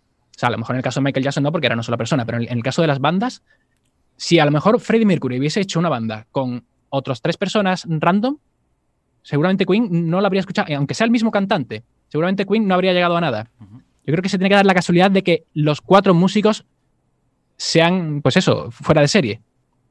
Y yo creo que ahí está, yo creo, el secreto de bandas como Queen. O, por ejemplo, por decirte otra banda, eh, Led Zeppelin. También eran todos los integrantes increíbles. Pero, y además eso se ve cuando tú ves que alguno de los componentes de la banda hace un grupo, un, un proyecto en solitario y se come los mocos. ¿Por qué? Porque no, porque falta el resto de. la- el, el resto de, de la banda aunque tú seas muy buen músico, sin tus compañeros no eres nadie. Incluso si eres tu cantante. Los discos de Freddie Mercury en solitario tampoco pasaron ahí sin pena ni gloria. Obviamente los fans, pues lo escucharon a lo bestia, pero comparado con, la, con el éxito de Queen, no, no tuvo nada que ver. Incluso Brian May sacó discos en solitario y igual No sabía que Mercury tenía eh, discos en solitario. ¿Qué estilo era? Sí. Porque claro, tocaban tantos palos, ¿hacia dónde tiró él? Sí, no, era- era un poquito. A ver, tú lo escuchas, cualquier cosa que escuches a Freddie- cantando Freddie Mercury te va a sonar a Queen. Claro. Es que, es que es lo único que hay en tu cabeza Claro. para compararlo porque mm, no se me ocurre ninguna otra voz que se parezca a Freddie Mercury, que te recuerde a Freddie Mercury. A mí por lo menos no. Entonces eh, siempre te va a evocar a, a- a Queen. Básicamente te evoca a Queen. O sea, sí, es que realmente tampoco es que fuese, hiciese un rollo muy diferente. Era Queen, pero peor. Sí, supongo. Por, por decir, por resumirlo en plan menos- menos mítico. rápido y conciso. Menos mítico. Sí, es que no, Queen que tiene sí. tantos temazos. Es que cada disco tiene cuatro super mega hits históricos. Sí, todos, todos. Pero que dices que Todo- estamos ca- ca- en cada disco hay un temazo que lo tiene que conocer, mm, mm, vamos, tres cuartas partes del planeta lo ha escuchado. Es que yo creo que esto lo ha hecho The Beatles, Sí. Michael Jackson, quizás, eh, Queen y que digas, es que tienen tantos temas ultra conocidos. Mm. Porque lo que tú Sí, sí, decías, poco ni, más. Le- ni Led Zeppelin, Led Zeppelin, la gente mainstream poco conoce Led Zeppelin. Y a lo mejor es Mm. una Starway to Heaven, y ni eso, Lotta Love, ni eso. Pero eh, Beatles o, o Queen, hostia, es que todo el mundo lo reconoce. Y hay algo en su, eh, a, su a, a nivel de creación de canciones que digas, esto es el sello Queen. O no, o, era- Es- o eran tan variados que no. Es que precisamente es lo que tú comentabas antes, el tema de, de darle a varios palos. O sea, Queen decían, vamos a hacer un tema de, de funky, y, lo hacían perfecto. Vamos a, hacer, vamos a hacer un tema de rock y lo hacían perfecto. Vamos a hacer un tema pop y lo hacían de puta madre. Se metían a experimentar con electrónica cuando llegaban ya los, los 80 y lo hacían de puta madre. Entonces, yo creo que ese también puede ser un motivo por el cual Queen ha llegado donde está, ¿no? Porque no se, no se conformaban con un solo estilo, en plan de vamos a hacer rock y de aquí no salimos ni a la de tres, ¿no? Eh, como ellos estuvieron presentes tanto en los 70 como en los 80 y como ya, bueno, en los 90 ya era ya el, final absoluto, pero se iban yo creo que adaptando un poquito a lo que iba sonando por la época en la que iban a sacar ese disco, ¿no? Y se adaptaban un poquito a la corriente que estuviese más en auge, digamos, en, en, en esa época en concreto. Y lo hacían todo muy bien. O sea, cualquier palo que, que, tratasen, lo sacaban un hit que la gente se volvía loca. Es que Queen incluso tiene una canción que se llama Stone Cold Crazy. No sé si la conoces. Sí, que es la primera. Yo, para mí, es, vamos, al menos creo que es de las primeras eh, canciones. Esa es la que versiona Metallica, creo, ¿no? es que es de las primeras canciones trash, proto-trash de la historia. Tan, que dice, ¿esto qué es? Igual que los, los Beatles hicieron Helter Skelter, que podría ser casi la primera canción heavy de, de, o rock duro de la historia, que dices, los Beatles haciendo un tema con guitarras distorsionadas, con... ¿Qué dices? ¿Cómo? Lo hicieron. Eh, Queen igual, eh, Stone Cold Crazy, escucharla. Es que es una canción que no, que, que, no la asociarías a, a, Queen ni loco, pero tenían los cojones para hacerlo. Brian May era un guitarrista espectacular. Que dices, eh, vamos... Total. quizás el que tengo más perdido es Roger Taylor, ¿no? el batería que sí, quizás tampoco, como no era un grupo que fuera muy virtuoso a la batería, porque eran no, muy básicos. Pero, pero muchos temas de Queen los compuso él, ¿eh? ¿Era, era uno de los compositores principales? Sí, sí componer, componían los cuatro prácticamente por igual. Algunos temas lo hacían entre dos o entre tres, pero eh, montones de singles ultra famosos pueden ser del bajista, pueden ser del baterista, pueden ser del, cantante, del guitarrista. O sea que todos participaban en la composición prácticamente por igual. ¿Y qué te pareció Bohemian Rhapsody? ¿La viste? Sí, sí, fui a verla. De hecho, fui al preestreno ¡Hostia! aquí en Sevilla a verla. Sí, y mm, me gustó, sí, me gustó. O sea, pero quiero decir, me gustó sin tampoco echarme las manos a la cabeza. Mm, eché un buen rato, fui con otro amigo que es súper fan de Queen y echamos ahí un buen rato, lo pasamos bien. Fue. Hombre, se ve que hay mucho de película, mucho de ficción también, pero es normal, tienes que hacerlo también comercial para, para el público. Pero sí, sí. O sea, teniendo en cuenta que no deja de ser eso, una película, no es un documental biográfico de, real, 100%, pues está entretenida, no está mal. A ver, es entretenida, yo también pienso lo mismo, entretenida. Lo que pasa es que a mí me hubiera molado más. ¿Tú sabías que había una versión con... Uh, Sacha... Siempre me cuesta su nombre. Sacha... El, Borat. Eh, Sacha Bon... Bueno, el, actor que hizo de Borat, de Ali G. Eh, que es un actorazo, que es un actorazo cómico, pero también es un actorazo que puede hacer drama perfectamente. Y era él, y, porque además se parece mucho. Iba a ser Freddie Mercury, tenían un guion hecho, y Brian May, que, es, que era como el jefe de, la memoria de, de, Freddie Mercury, tiró para atrás la película, echó a... Y lo esto lo explica el propio actor. Lo echó porque él quería hacer una peli más realista. Quieras o no, Bohemian Rhapsody está edulcorada al extremo. Y la vida de Freddie Mercury fue una vida de excesos, o sea, pero de, nivel que hoy en día no se podría hablar de esto porque... Bueno, hay la fiesta tan famosa de los enanos con cocaína, con bandejas de cocaína, la has escuchado, ¿no? sí, sí, sí. O sea, era una fiesta ah, que montó Freddie Mercury en una mansión repleta de prostitutas y prostitutos, repleta de todas las edades, de todas las complexiones. Eso fue una mega orgía y que tú entrabas al baño y además de hacerte felaciones si querías, eh, que había gente ahí perfectamente dispuesta, habían enanos y enanas con bandejas de cocaína para que la gente pudiera ir em, sirviéndose, ¿no? Self-service, el service de, de, de Farinola. Y eso fue increíble, o sea, eso fue... y esto lo hizo, claro. La versión que pintan, eh, la pintan muy edulcorada de Freddie Mercury. Sí que es verdad que hay tensiones en el grupo, porque ya es un poco el drama de la película. Pero él quería hacer una peli realista, de con lo bueno y lo malo, ¡pam! Y quedó esa película que para mí es una peli de 6, 6 y medio. Está bien, está entretenida. Mm. Sí, sí, no, sí, lo que dices es un 6, un 6 y pico, ya está, no. ¿Has visto uh, The Dirt de Molly Crew? ¿En Netflix? No, tío, me, han hablado montones de veces de que la vea, pero no la he visto todavía. Es que verla, no la he visto todavía. Mírala porque es muy divertida. A ver, lo mismo, es una peli de 6, 6 y medio. Y también se dejan cosas, ¿eh? Pero claro, es que estaban tan chalaos. No, hombre, eso es una locura. Eso es una puta locura.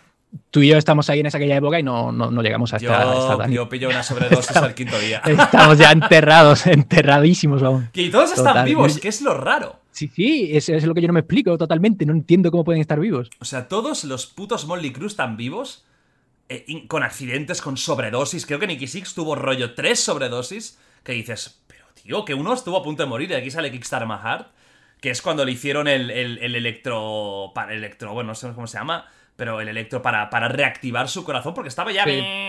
Estaba totalmente, totalmente muerto. Vale, Queen, el resumen de Queen. ¿Por qué triunfaron? Porque eran muy buenos. Este es el, el resumen, ¿no? Resumido. Básicamente sí, vaya. Vale, Michael Jackson. Mm. Vamos a hacer lo mismo con Michael Jackson. Además de porque era muy bueno, que sí. ¿Por qué crees que Michael Jackson triunfó tanto? Porque él sí que no varió tanto de estilo. Él mantuvo siempre ese pop. Eh, A ver, no es lo mismo Jackson 5 que su época adulta. Pero Sí, no se fue claro. al heavy o no se fue al rock o. ah, Bueno, aunque tienen, joder, eh, Slash y. um, Van Halen. Van Halen, que solazo de Beat It. Pero sí que es verdad que se mantuvo un poco más en su estilo. ¿Tú por qué crees que Michael Jackson lo, lo petó tanto y ha seguido vivo a día de hoy? Pues yo creo que principalmente por el. por su personalidad. O sea, primero que el tipo era un personaje total. El tipo, todos sabemos que era un excéntrico total, estaba mm, con la cabeza um, regulín amueblada. Y bueno, y Freddie Mercury le pasaba un poquito lo mismo. Pero, pero luego era, era lo mismo. O sea, él cuando cantaba delante de un micro no se parecía absolutamente a nada, ni a nadie que hubiese sonado hasta entonces. Era, era absolutamente él. O sea, no podía ser otra persona, nada sonaba a, a Michael Jackson. Luego, claro, pues lo mismo, te juntas con X productores, ¿no? Que hay eh, eh, gran muchos temas que, que lo, que lo han petado de Michael Jackson, se lo produjo um, Quincy la gente de Toto, y eh, ese sí, eh, Quincy, Quincy Jones. Jones. Exactamente. sí. Y, y claro, o sea, un tipo con, con ese talento, ¿no? esa forma de bailar también, ¿no? A, nivel- a nivel de directo. Que además el tipo se veía que es que mm, no podía evitar bailar cuando cantaba, porque es que incluso en las grabaciones de estudio, la grabación del disco como tal, cuando escuchas la pista de voz aislada, se escucha cómo está zapateando en el suelo, Hostia. cómo hace, cómo, cómo da palmadas, cómo hace mm, chasquidos, ¿sabes? Y mira que seguramente el productor le diría, Michael, estás grabando un disco, no hagas ruido, canta, ya está, por favor. Ah, venga, vale, sí, ok, venga, yo canto. Le daba el play y no podía evitarlo, empezaba a, a dar con el pie en el suelo, a, a dar palmadas, y, pero, pero precisamente ese le da un punto muy auténtico. Y, cuando escuchas la grabación, eh, la pista de voz solamente, eh, te agarras de escuchar ruido de fondo porque es Michael Jackson liándola en el estudio. Ah, qué bueno. Entonces se ve que el, el tipo realmente le movía la música por dentro, o sea, no, no se podía estar quieto. Si escuchaba música tenía que bailarla a la vez que cantaba. Bueno, y eso también es otra. O sea, tú imagínate cantar un tema de esos que suelen ser. La voz de Michael era bastante altita y a la vez eh, estar dándote esos paseos por el escenario, esa coreografía, ese baile y no quedarte sin aliento. O sea, obviamente él no iba con el micro en la mano, tenía la, como tú estás ahora, con una diademita, diadema de estas, porque no tendría, no podía sostener la mano por el tema de la coreografía. Pero, pero yo creo que eso, tío, el rollo de, de que era auténtico, de que era tenía su, su propio sello, o sea, no se parecía a nadie, no se podía comparar con nada. Él, Y tenía un tal, y, tenía una voz, eso, pues súper talentosa, ¿no? No se le iba ni una sola nota. eso te iba Y a ahí no existe el preguntar. autotune. ¿Tenía buena voz a nivel Sí, técnico? sí, sí. Absolutamente. Y- y un- un- pero tenía una voz eso, muy, muy personal. No, no- no- es que tuviese una técnica vocal eh, bestial, pero sus, sus recursos los sabía aprovechar y exprimir al máximo. Sabía exprimirse a sí mismo. Lo bueno que tenía, lo exprimía a la perfección. Y si, y si algo no, le, no, no era su rollo, no sabía eh, hacerlo, pues sencillamente no lo hacía y seguía exprimiendo su, su rollo, ¿no? O sea, un crack total. Eh, antes has dicho lo de componer. ¿Tú sabes si él componía también sus canciones? Hostia, pues ahí me has pillado, tío. Yo no lo sé. Yo sí que sé que se involucraba bastante. O sea, el tipo estaba siempre en el estudio dando por culo a los músicos Vale. y al no era el plan de, "Me gusta típico de esto". dame a mí No. la canción hecha. No, no, no, no, no. Vale. No, no, no. A lo mejor no, no es el que es- estaba como tal haciendo la composición, pero sí estaba encima del proceso, dando por saco en plan de, sí, esta idea está guapa, pero cámbiala mejor por esta otra película, no sé cuánto. Ajá. Incluso a los guitarristas que hacían la colaboración de, de solo guitarra les guiaba mucho. Y para su show en directo igual. O sea, si ves ensayos de Michael Jackson cuando iba a preparar un musical, o sea, un directo, te ves que está el tipo siempre muy encima de todos, tanto de, la- de los eh, coreógrafos como de los bailarines, como de los músicos. Se- o sea, como que le da, que quiere que esté todo exactamente como lo tenía en su cabeza, Ajá. que salga como lo tenía en su cabeza. Bueno, eso, es- eso está muy bien porque eso dice mucho de un artista. Al final, Mm. Michael Jackson sí que era un artista, porque era un tío que tenía la idea, tenía el concepto, y, y al final él plasmaba lo que era él al mundo, que eso lo que decíamos de Mm. la, de la música manufacturada, pues eso no pasa tanto, ¿no? O sea, que eh, la gente va más a los robots, a lo que tiene que hacer, luego en directo, muchos directos son normales, sin grandes aspavientos, pero, hostia, Michael Jackson mola que hiciera todo este, todo este espectáculo. ¿Y cuál es tu canción favorita de Michael Jackson? Va, tú que eres seguidor. ¿Tienes alguna, a lo mejor no es la típica, Pues- típica? Sí, bueno, mira, hay, hay una de la, a la que tengo especial cariño porque la recuerdo mucho de chico, de escucharla muchísimo, muchísimo. Yo creo que fue el primer videoclip de Michael Jackson que vi Ajá. y es eh, Bad. No sé si recuerdas el videoclip de Bad. El que están en el, el que están en un, en un garaje Sí. con unos pandilleros y Que, están se, ahí. que se meten como pues- de. Bueno, hay como una batalla, ¿no? Entre ellos. Sí, exactamente, sí, sí, sí. Pues ese tema le tengo especial cariño porque creo que fue el primero que escuché Es una pasada de, de tema. chico. Y es que recuerdo perfectamente de chico en el sofá y con mis padres viendo la tele diciendo, ¿esto qué es? Yo, con la boca, con la- yo un mocoso con la boca abierta diciendo, qué barbaridad es esta, me encanta. Es que molaba mucho los videoclips que hacía Michael Jackson, tío. Sí, sí, los vídeos los eran la polla, tan Eran brutales. pelis, o sea, es que Sí, sí, molaba. sí, querías ser Michael Jackson, querías estar ahí, tío. O sea, el debate, que era, el debate, si no me equivoco, además, eh, que era rollo totalmente Warriors, que es una película de pandilleros que iba ahí con. con, con- era Bat o Birit lo del pañuelo, no, eso era Birit, que también era muy parecido al videoclip. De Mm. Biret, que también era de pandilleros, que empezaban sí, en el bar, luego iban como en la lucha en la calle, con los cuchillos, con el solo de Van Halen. Hostia, pero Bat molaba mucho en ese parking, que iban apareciendo. tan, tan, Mm. Sí, tan, sí. tan. Y Smooth Criminal. luego, por ejemplo, un vídeo que flipabas. Es muy criminal también, Sí, sí, y Thriller también es una pasada. Eh, y una que también es famosa, que tiene videoclip y todo el rollo, pero no es tan mainstream como esta que estamos diciendo, es eh, Remember Time. Ni idea. Pues ese tema también me gusta muchísimo. Está muy, ¿Es muy su guapo. última época o es clásica? Eh, bueno, depende de cómo lo veas. Es de, de su última época clásica, por así decirlo. Del Black and, Black and White, quizás. Eh, Que fue como el- creo no que fue como el último disco, o el de de, cabe- de- cabeza, de cabeza no te, lo, no te lo sé decir. Es que, que también tenía tantos discos y, y- y al final con Michael Jackson pasa lo típico, ¿no? Que juntas los hits, pero no te quedas con, vale, este está en el disco tal, en el disco cual. También otro con Mm. 35.000 mega hits brutales. Claro. Bueno, Mm. va- vayamos a un poquito, ahora vamos del nivel al nivel más bajo, ¿eh? Cuidado, Shaun, que ahí vamos al bajón, ¿eh? Analízame. Técnicamente, el reggaetón. Tan, Vale. tan, tan, tan, tan. Es- eh, esto no va a dar mucho juego, pero bueno. Eh, dos minutos y hasta luego. A ver, el reggaetón. ¿Qué pasa con el reggaetón? Mira, el reggaetón es una base que consiste en un bombo a negras, tum, tum, tum, tum. Eso va a ser así todo el rato. La caja en el tercer, en el segundo tiempo, o sea, tum, pa, tum, ¿vale? Eso, de momento normal. Exactamente. Y la segunda caja, en lugar de darla en el tercer tiempo, o sea, el bombo van en, en el, en el tiempo 1 y 3. Vale. Y la caja van en el tiempo 2 y 3, pero la del 3 la adelantan un poquito. Ajá. Y ese es el que le da el rollo El este que te hace que te hace el cuerpo hacer así. Ajá. O sea, si fuese normal sería tum, tum. O sea, a ver, tum, pa, tum. Claro, si fuese normal sería tumpa, tumpa, tumpa, tumpa, tumpa, ¿no? Todo el rato, Ajá. tumpa, tumpa.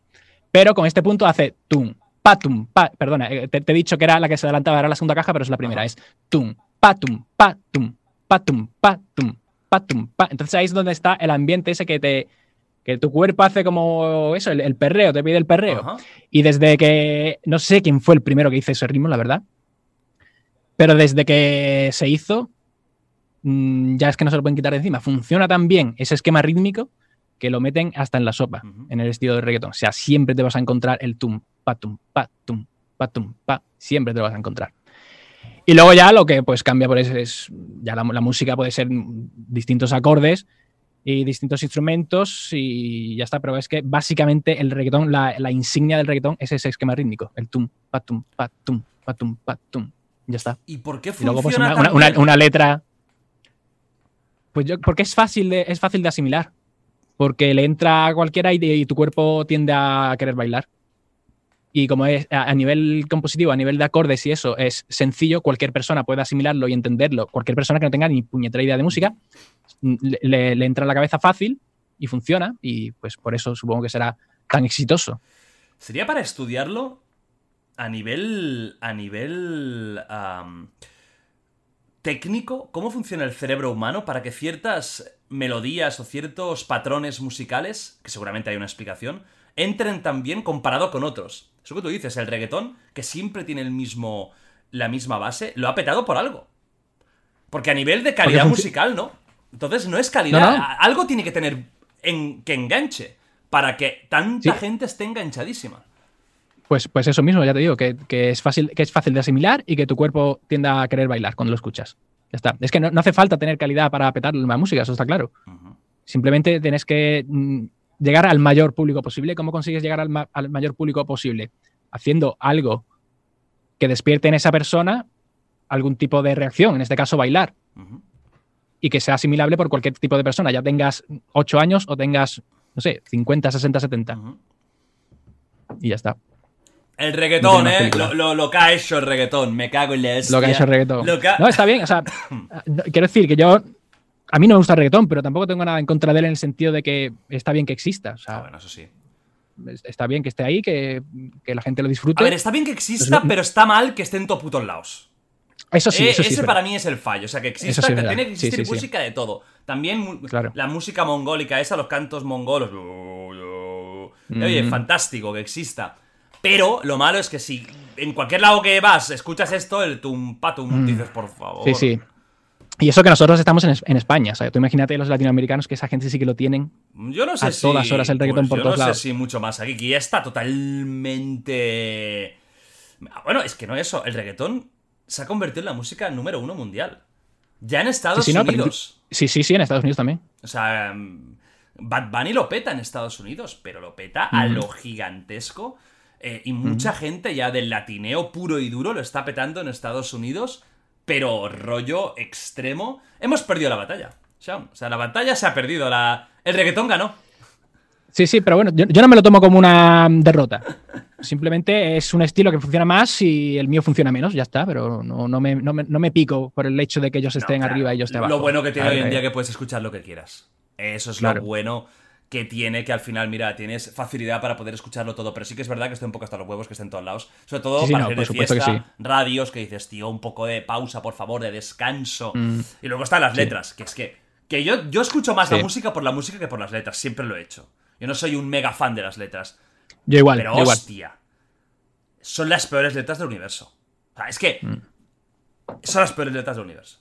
No hay peores letras que esas. O sea, la peor de, de reggaetón es que ni lo intentan, ¿eh? Mamacita, dame eso, tú sabes mi cuerpo, me lo pide, mamacita. O sea, no van a más. Pero el ¿eh? rollo es que, pero el rollo es que eh, se lo creen, o sea, la letra la, se la creen. Yo, por ejemplo, hice un día un experimento con unos amigos en una fiesta y decimos, eh, estábamos, hablando del reggaetón, ¿no? Precisamente diciendo en plan de, tío, vaya mierda, esta música no vale para nada, esto es lo más fácil del mundo de hacer y lo está petando.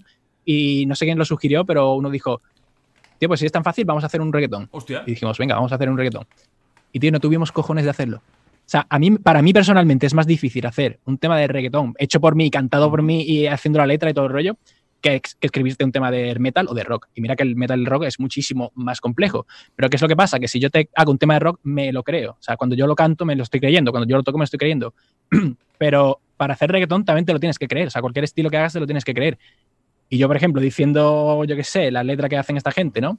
ella mueve su culo y no sé cuánto, no sé qué, no sé cuánto. Yo hago, intento cantar eso y es que me siento gilipollas, me siento totalmente ridículo. Y eso, ridículo. Exactamente, eso el que lo está escuchando pues lo percibe y dice, este tío no, este tío no, no está metido en el rollo. A reggaetón es quinta cerveza.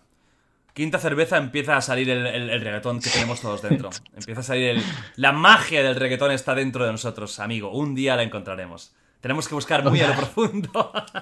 otro estilo, va, otro estilo que lo está petando. El otro gran estilo musical del mundo, del momento, es el trap. Porque ya se ha fusionado con el pop. igual que el reggaetón. El reggaetón también se ha fusionado con todo. Hay reggaetón trap, hay reggaetón pop. El latineo, ¿no? Podría, podría decirse. Le gusta el trap. El trap lo ha petado mundialmente. Siempre el pop estará ahí, pero el pop no deja de ser popular. Por lo tanto, el pop es todo. O sea, el pop ya es trap eh, y viceversa. Pero el trap en sí. Tú tienes además un vídeo que es el problema del trap, ¿no? Y un poco de análisis. Pero bueno, para la gente que no lo ha visto, haz un poco de análisis del, trap, que ya hemos dicho antes que no nos desagrada, a mí particularmente no me desagrada, es el punky Sobre todo, era el punky actual.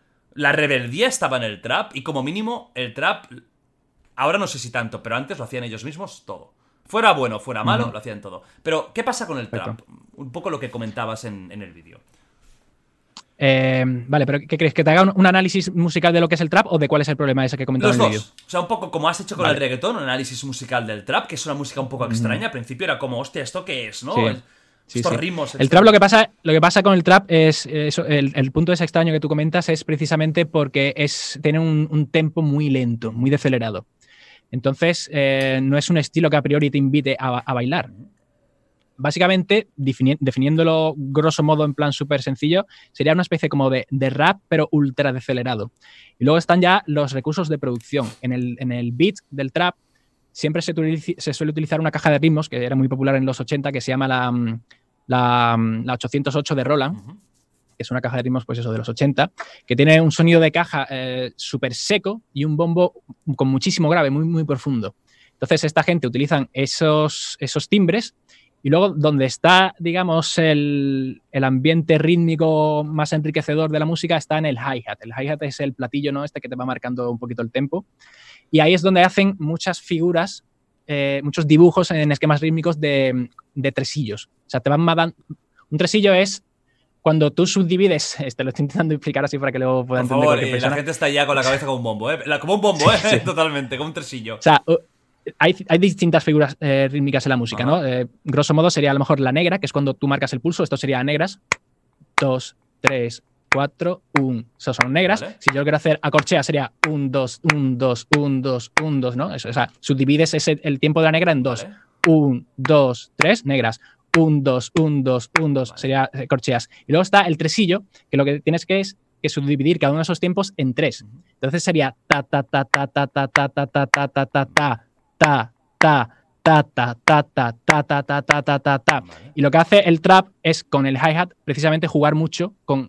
con negras, corcheas y tresillos, incluso a veces seisillos, que sería meter seis notas, pero, pero son episodios muy, muy, muy cortitos. Em, y esa es la, principal característica del, trap en lo que al beat se refiere. Luego ya la armonía pues pasa un poco como el reggaetón. La armonía puede ser los acordes que se le ocurran al productor y ya está. Y luego eh, en la voz pues sí que es verdad que incluso eh, artistas que yo sé que cantan, o sea, que pueden cantar, aún así le meten autotune porque el autotune se han convertido en un recurso más, o sea, que forma parte del estilo. Incluso aunque cantes bien, te meten autotune para que suene robótico, porque forma parte de, que el, estilo suene así. De hecho, la gente que cuando hace un tema de trap sin, sin autotune, porque el tipo lo ha cantado bien, pues hay mucha gente que se queja en plan de, tío, echo de menos el autotune porque si no, esto no es lo que... como seca, acostumbrado como natural. Sí, exactamente, queda demasiado natural. Lo suyo es que suene más robótico, ¿no? A mí personalmente prefiero el trap sin autotune. A mí el autotune es que no, me gusta de ninguna de, las maneras. Y luego, el problema que comentaba del trap. El trap está, ya te comenté antes que es muy auténtico porque lo han empezado a hacer chavalitos en su casa, sin recursos, sin el apoyo de discográficas, ese ambiente punk, eh, punk que decíamos antes. Pero el problema que tienen es que, claro, suelen ser gente que no tiene conocimiento de música mm, ninguna, ¿no? Entonces, cuando tú ese disco que has hecho o ese single lo quieres llevar al directo, a mí me pasó que fui a ver a un artista aquí en Sevilla, un artista de trap nacional, y, ¿qué es lo que pasa? Claro, como no son músicos, aquello mm, fue un desastre. O sea, entre que no tienes el autotune en la voz y que no hay ningún músico que respalde la música, sino que simplemente es un DJ que le da el play a la canción, pues directamente lo que yo me encontré fue que el DJ le daba el play a la canción, a la canción del, disco tal cual, o sea, como si te metes en Spotify y le das al play, pero con la, con, la, con, la, voz y todo el disco sonando. Y ahora el otro, el ah, cantante, pues hacía, con la voz también, sí, sí, con la voz también. Hacía como que cantaba, pero realmente no estaba diciendo nada. O a lo mejor de vez en cuando te soltaba alguna frase, pero estaba sonando el disco literalmente por la PEA. Hostia. Sí, sí, o sea, es, realmente es una actitud muy punk, es en plan de me la, suda, todo. o sea, me la suda todo, pero hasta cierto punto, porque la gente está pagando para ver al fin y al cabo un directo, y eso no es ningún directo, eso es una tomadura de pelo, ¿no? Y, básicamente el resumen del vídeo que, hago es eso, ¿no? El, el, rollo de que está bien la actitud punk, pero por lo menos cuando hagas el directo, cúrratelo un poquito, yo que sé, es lo que te, decías, te decía antes, eh, reinventa un poco el disco, adáptalo a lo mejor con algo más eh, orgánico, de una forma más orgánica. Búscate un bajista, en lugar de lanzar el bajo, pues búscate un bajista que te haga ahí lo que sea, no sé. Y, y de momento, mm, bueno, Ghostman, por ejemplo, en directo sí lleva banda. Sí, él sí. Sí lleva un baterista, lleva un guitarrista, lleva un bajista y luego el DJ que también lanza un montón de electrónica. Ajá. Pero ese tío, por ejemplo, sí, sí se le ocurre. Me parece un rollo más fresco, más orgánico para el directo. Pero la gran mayoría de artistas, y te hablo de incluso de artistas de la talla de Post Malone, que tú sabes que este tío pues está en el más top Total. del top de, de- de- de- de reproducciones en todas partes. Yo, los pocos directos que, que he visto de él en YouTube, es él en el escenario con el escenario vacío y el tema sonando. Pero Tal él cual. sí que canta. Yo creo que sigue sonando también el tema ¿sí? de fondo, la voz de fondo. No, no, no, no, te, no te sé decir porque no. Post Malone yo creo que es de los pocos. Él viene de un background muy rock y heavy. Post Sí, Malone. sí, sí. El, nota- el tipo era guitarrista de una banda de, de hardcore. creo. Total. Y de hecho, no sé si lo has visto y si no te lo recomiendo, y lo recomiendo a la audiencia que lo esté escuchando viendo esto. Hizo un. Ahora con la cuarentena, un cover benéfico de Nirvana. Ah, de Nirvana, sí, sí, junto verdad, lo vi. con el batería de Blink 182, que es un fenómeno absoluto. Y luego sí El que. Travis Bar- con, con Barker. Travis Barker. Y luego con otros dos músicos que la verdad es que a lo mejor eran unos fenómenos, pero no los conocía. Hostia, sonó. Suena guapo. ¿Lo, lo Ujú. viste? Eh, he visto de esto de en plan resubido, vi un, Uf, tema solamente. Sonaba Pero sí, sí, súper eh, Kurt Cobain, o sea. sí, sí, sí, brutal. Entonces yo el sí guay. creo que él es un artista. Y yo lo veo capaz de. Sí. Porque también los temas a nivel de voz de Post Malone tampoco no es que sea un. No se mata No. mucho a nivel de No, voz. no, no. Que creo que es factible para él Pero, tío, tranquilamente. pero, pero con la cantidad de pasta que gana ese tío con los royalties de, de sus, de sus canciones, ¿qué te cuesta contratar a una banda y dar un bolazo que la gente lo flipe? es raro que bueno, no vaya te con cuesta banda. te- Es raro. Claro, le cuesta dinero, le cuesta lo que sea, y a lo mejor el tío es en plan de, tío, me da exactamente igual. No estoy, no haciendo a lo mejor porque lo mismo el tipo es realmente es metalero y hace esto única y exclusivamente por dinero. Entonces, pues mira, lo puedo entender. Pero yo qué sé, yo por lo menos me lo curaría un poquito más, sobre todo teniendo esa cantidad de dinero. Claro. ¿Tú crees que un fallo también grave del, del- del trap, o sea, por lo que estoy viendo, uno sería eso, ¿no? La, la- la diferencia entre ser músico y no ser músico y luego los directos. Los directos, sobre todo, es lo que. Yo, yo por ejemplo, ya te digo, yo, yo fui a ese concierto y no vuelvo a pisar un concierto de trap en mi vida, porque es que para eso me pongo el disco en mi casa. O sea, ¿para qué voy a pagar dinero para escuchar un disco en, en una PEA si lo puedo escuchar en mi casa aquí con. ¿La gente se dio en- cuenta, tú crees? ¿O no mucho? Es que, es que esa es otra. O sea, mm, allí el, el- el chaval que tenía más edad podía tener 20 años. Claro, Entonces, yo supongo que son chicos que no tienen ni puta idea claro, y van para allá y se lo comen con papas el directo, pero porque no han ido a un directo de verdad, supongo. claro. Y no saben lo que es ir a un concierto de directo de verdad. No, van ahí, van ahí a, por, a por el, a por el famosete o a por el famoso, que bueno, al final Claro, sí, la exactamente. cultura en la que vivimos ahora, ¿no? Mira, hablando de lo de la música, que decías tú muy interesante porque va perfecto para el siguiente tema, que es el tema de enseñar la música. O sea, hay un, yo creo que hay un problema grave con la enseñanza musical, al menos en España, que es la que he vivido yo, pero me huelo que en todo el mundo. Yo no sé si, si a ti ya te pasaba, pero seguramente no, porque. O, o sí, pero a mí el caso es que yo odiaba música en la escuela. O sea, era una de las asignaturas que más odiaba, y no yo, Ah. creo que todo el mundo odiábamos, pero la odiábamos. Era como de las asignaturas que, que era como todo el mundo, ¿eh? Oye, música, vaya puta mierda. Nos hacían tocar la flauta. ¿Te gusta o no la flauta? Que yo no sé si a ti también te lo, te lo hicieron, ¿vale? La flauta dulce Sí, sí. Que la odiaba. O sea, no me gusta la puta flauta y me hacían tocar la flauta, no me gustaba aprenderme las canciones, no me gustaban las canciones, que sí, que dices, vale, muy bien, fantástico. No, no, no es lo que yo escucho ni escucharía. Entiendo que es básico, pero bueno. Y luego estaba la teoría musical, que sinceramente es que, tal y como estaba explicada, nos la pelaba a todos. Total. Tú, tu música es tu- la vida, ¿no? O sea, perdón, la música es tu vida, o una parte importante. ¿Qué pasa con la educación musical? ¿Por qué crees que no funciona? ¿Qué harías tú para, para mejorar eso? Yo creo que afortunadamente eso está cambiando en los últimos años, sobre todo desde que empezó la, la, esto, la, la rama de magisterio musical, Ujú. que yo, yo, yo estudié ese- esa carrera. Y tengo ami- muchos amigos míos han estudiado esa carrera y son gente que, claro, tú si te metes en magisterio musical es básicamente porque te gusta la música, ¿no? Y te gusta enseñar es- la, la- la música. Pero realmente, o sea, yo en los tres años de carrera no he aprendido nada. Nada, absolutamente. Simplemente tengo ahí un, un diploma que me dice que yo puedo dar clases en un colegio. Ya está. Es, es para lo único que me ha servido. Eso pasa en muchos magisterios, ¿eh? Porque tengo amigos que han hecho magisterio y es que me lo decían. Es que no tengo ni que estudiar. O sea, no hay, no hay nada. es- es- Totalmente. O sea, yo estudié la carrera básicamente porque por aquel entonces yo era un chavalito, ¿no? Yo acababa de terminar el instituto. Había que, yo sabía que quería dedicarme a la música, pero lo típico, ¿no? La presión de tu padre Claro, en plan de, claro. no, pero tienes que estudiar una carrera porque si no, si no estudias una carrera. Exactamente. Y digo, ¿qué es lo más parecido que hay ahora mismo de carreras? Magisterio de música, pues venga, pues me meto aquí. Pero ya te digo que si pudiese volver atrás, no me habría metido en magisterio de música porque es que fue un, tostón total, no, no, aprendí absolutamente nada y no, no, no me reportó nada. Y, precisamente haciendo las prácticas de magisterio, que en el segundo año ya te meten en un, en un colegio a hacer las prácticas un mes, a dar clases a, a, los niños, pues es lo que tú dices, o sea, cuando llegaba a la clase de música, los niños era como en plan de, ah, música, esto es como el recreo, yo aquí paso tres kilos y esto, esto no vale para nada, esto es un aburrimiento, no sé cuánto. No se lo tomaba nadie en serio.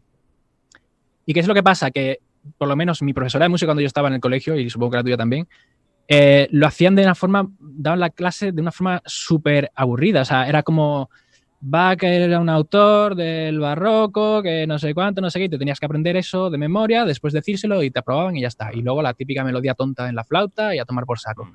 No lo hacían de una forma dinámica, interactuando con los alumnos. Y yo, por ejemplo, cuando hice la, la, las, las, prácticas en el colegio, me vi el percar, digo, esto va a ser lo mismo que cuando yo hacía eh, eh, eh, tenía las clases de música en el colegio, voy a inventarme algo. Entonces, ¿qué hice? Le pregunté a mi, mi ¿cómo se llama? El, el, el jefe de estudios, exactamente si no le importaba que fuese para allá con la guitarra eléctrica y con el amplificador para enseñarles a los niños, pues a lo mejor, yo qué sé, los distintos efectos de guitarra, ¿no? De guitarra eléctrica en el rock o en cualquier otro estilo. Y me dijo, ostras, sí, qué guay, ostras, pues nadie se le habría ocurrido hacer una cosa así, no sé cuánto. Bueno, pues fui a la clase con mi guitarra eléctrica, con mi amplificador, fue enchufarlo, hacer así un acorde y ya tenía a todos los niños totalmente pendientes de mí con la boca abierta diciendo, hostia, ¿esto qué es? Esto está guapísimo. Claro. Y ya ahí ya nadie hablaba, todo el mundo estaba pendiente de mí, todo el mundo callado cuando, hacía, cuando yo decía, venga, ronda de preguntas. Todo el mundo con mano levantaba para que le preguntara una cosa. O sea, no tenía nada absolutamente que ver con, con la clase anterior, que era simplemente, pues eso, leerte el, el, libro y hacer la melodía tonta de flauta. Y afortuna, afortunadamente, ahora que está esta especialización, que lleva ya bastantes años, ¿No?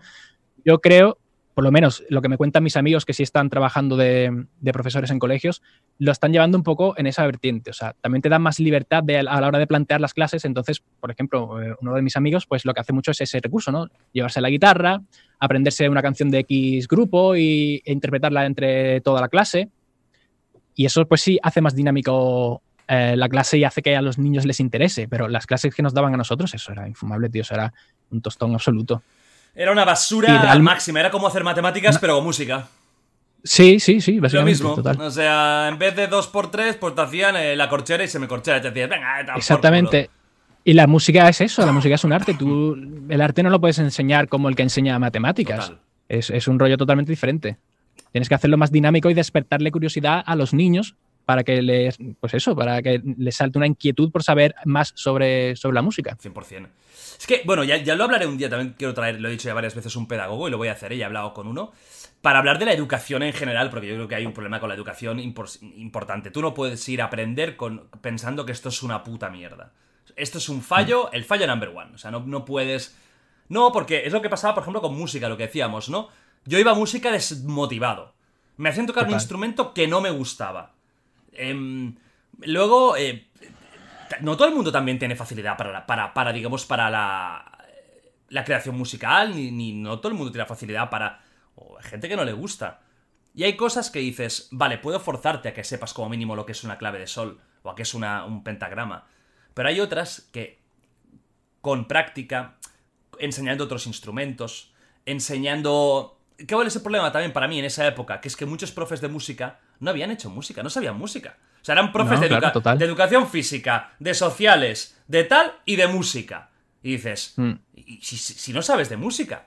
Si es que está el profesor aprendiendo también a la vez que explica. Porque no son gente que venga de la música. ¿Sabes? Exacto. Entonces aquí hay un problema gravísimo. Es como poner a hacer educación física a un profesor que no ha hecho nada físico en su puta vida. Que, que fue mi caso. O sea, a nosotros nos daba clases de, de educación física un, un tío de 89 kilos, que no había hecho ejercicio en su vida y nos ponía en plan de, ¿qué es el TDQP? Esto, vale, pues venga, niño, apunta ahí a correr a darle vueltas al, al patio y ya está, fin, ¿sabes? Un desastre. La educación, amigos, eh, por eso estáis vosotros viendo esto, los que sois más chavalines, hasta los huevos y los ovarios de todo esto, porque es que es normal, vas a clase desmotivado. Y con la música pasaba okay. esto, y la música al final es un arte, es una creación, y, la, y, y tienes que tener motivación, porque si no tienes motivación, no hay ninguna manera de que esto te acabe gustando. Una cosa que ha ayudado en los últimos tiempos, un poquito, a acercar la música quizás al mainstream, ¿no? Populacho, son los realities de música. Tenemos. Yo ya sé que no, no es tu tema. Tenemos Operación Triunfo, que lo petó, mm. desapareció, ahora ha vuelto.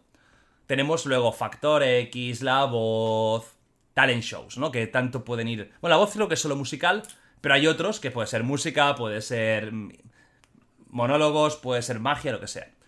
que parece que han acercado un poco, no sé si de forma real, la música o ciertas cosas de la música a la gente. Ya he mm. visto por tu cara y por tu, y por tu soplido que, hombre, muy fan, muy fan no eres, pero a ver, cuenta. No. Opinión de reality tipo Operación Triunfo, o si quieres mm. Operación Triunfo directamente, que es el que tenemos aquí en España. Sí. ¿Y por qué no te gusta? Pues mira, a ver. Eh, ¿Cómo empiezo yo con esto? Mira. Eh, es una puta mierda, empiezas así hasta. Eh, y acabas con un fenómeno. No, mira. al principio, cuando salió, que esto lleva ya bastantes años, la primera edición, pues yo te lo voy a reconocer, yo me lo vi entero. Me vi todos, los capítulos y tal, la primera edición. Hasta que empecé a tener la experiencia de una de las personas que participaba en el programa porque era amiga mía, amiga mía de toda la ah, vida. Y de hecho, y de hecho ganó el programa esa persona. O sea, e, era Virginia Maestro. Fue la edición de 2008. No sé si te acuerdas de esa chica, una rubita con los ojos azules. que mm, se llevaba muy bien con Risto. Que era como. Sí, esa, esa. Sí, sí. Bueno, Risto se llevaba muy bien con ella. Le gustaba mucho como. como... Ah, bueno, no, era, no, era, recíproco, ¿no? Por lo que veo. No lo sé, no lo sé, que yo sepa no. La cuestión es que, sí, bueno, que acabó ganando. Eh, y el rollo es que que ahí fue cuando yo me di cuenta de que ese programa no, me molaba. No me molaba porque, vamos a ver, eh, es lo que, cuando tú me has puesto el ejemplo de, oye, si hicieses un, tema súper comercial, eh, ¿en qué te basarías? Y si, recuerdas, te comenté, lo primero es que me gustaría saber la voz, el tipo de voz que tiene el cantante para explotar la canción en función de eso. Y sin embargo, eso es un factor que en estos canales, en estos programas, perdón, no tienen en cuenta en absoluto. Y con esta chica hicieron eso mismo. O sea, esta chica tiene una voz increíble y su rollo suele ser pues música así, en plan años 70, historias así, ¿no? Sin embargo, en, la academia la, metían en, cosas que no tuviesen nada que ver con ella. O sea, es como que querían convertirla en, un producto total que fuese versátil, pero vamos a ver, o sea, si tú quieres ser un artista, tendrás que encontrar primero tu, estilo, ¿no? Tu sello y explotar ese rollo.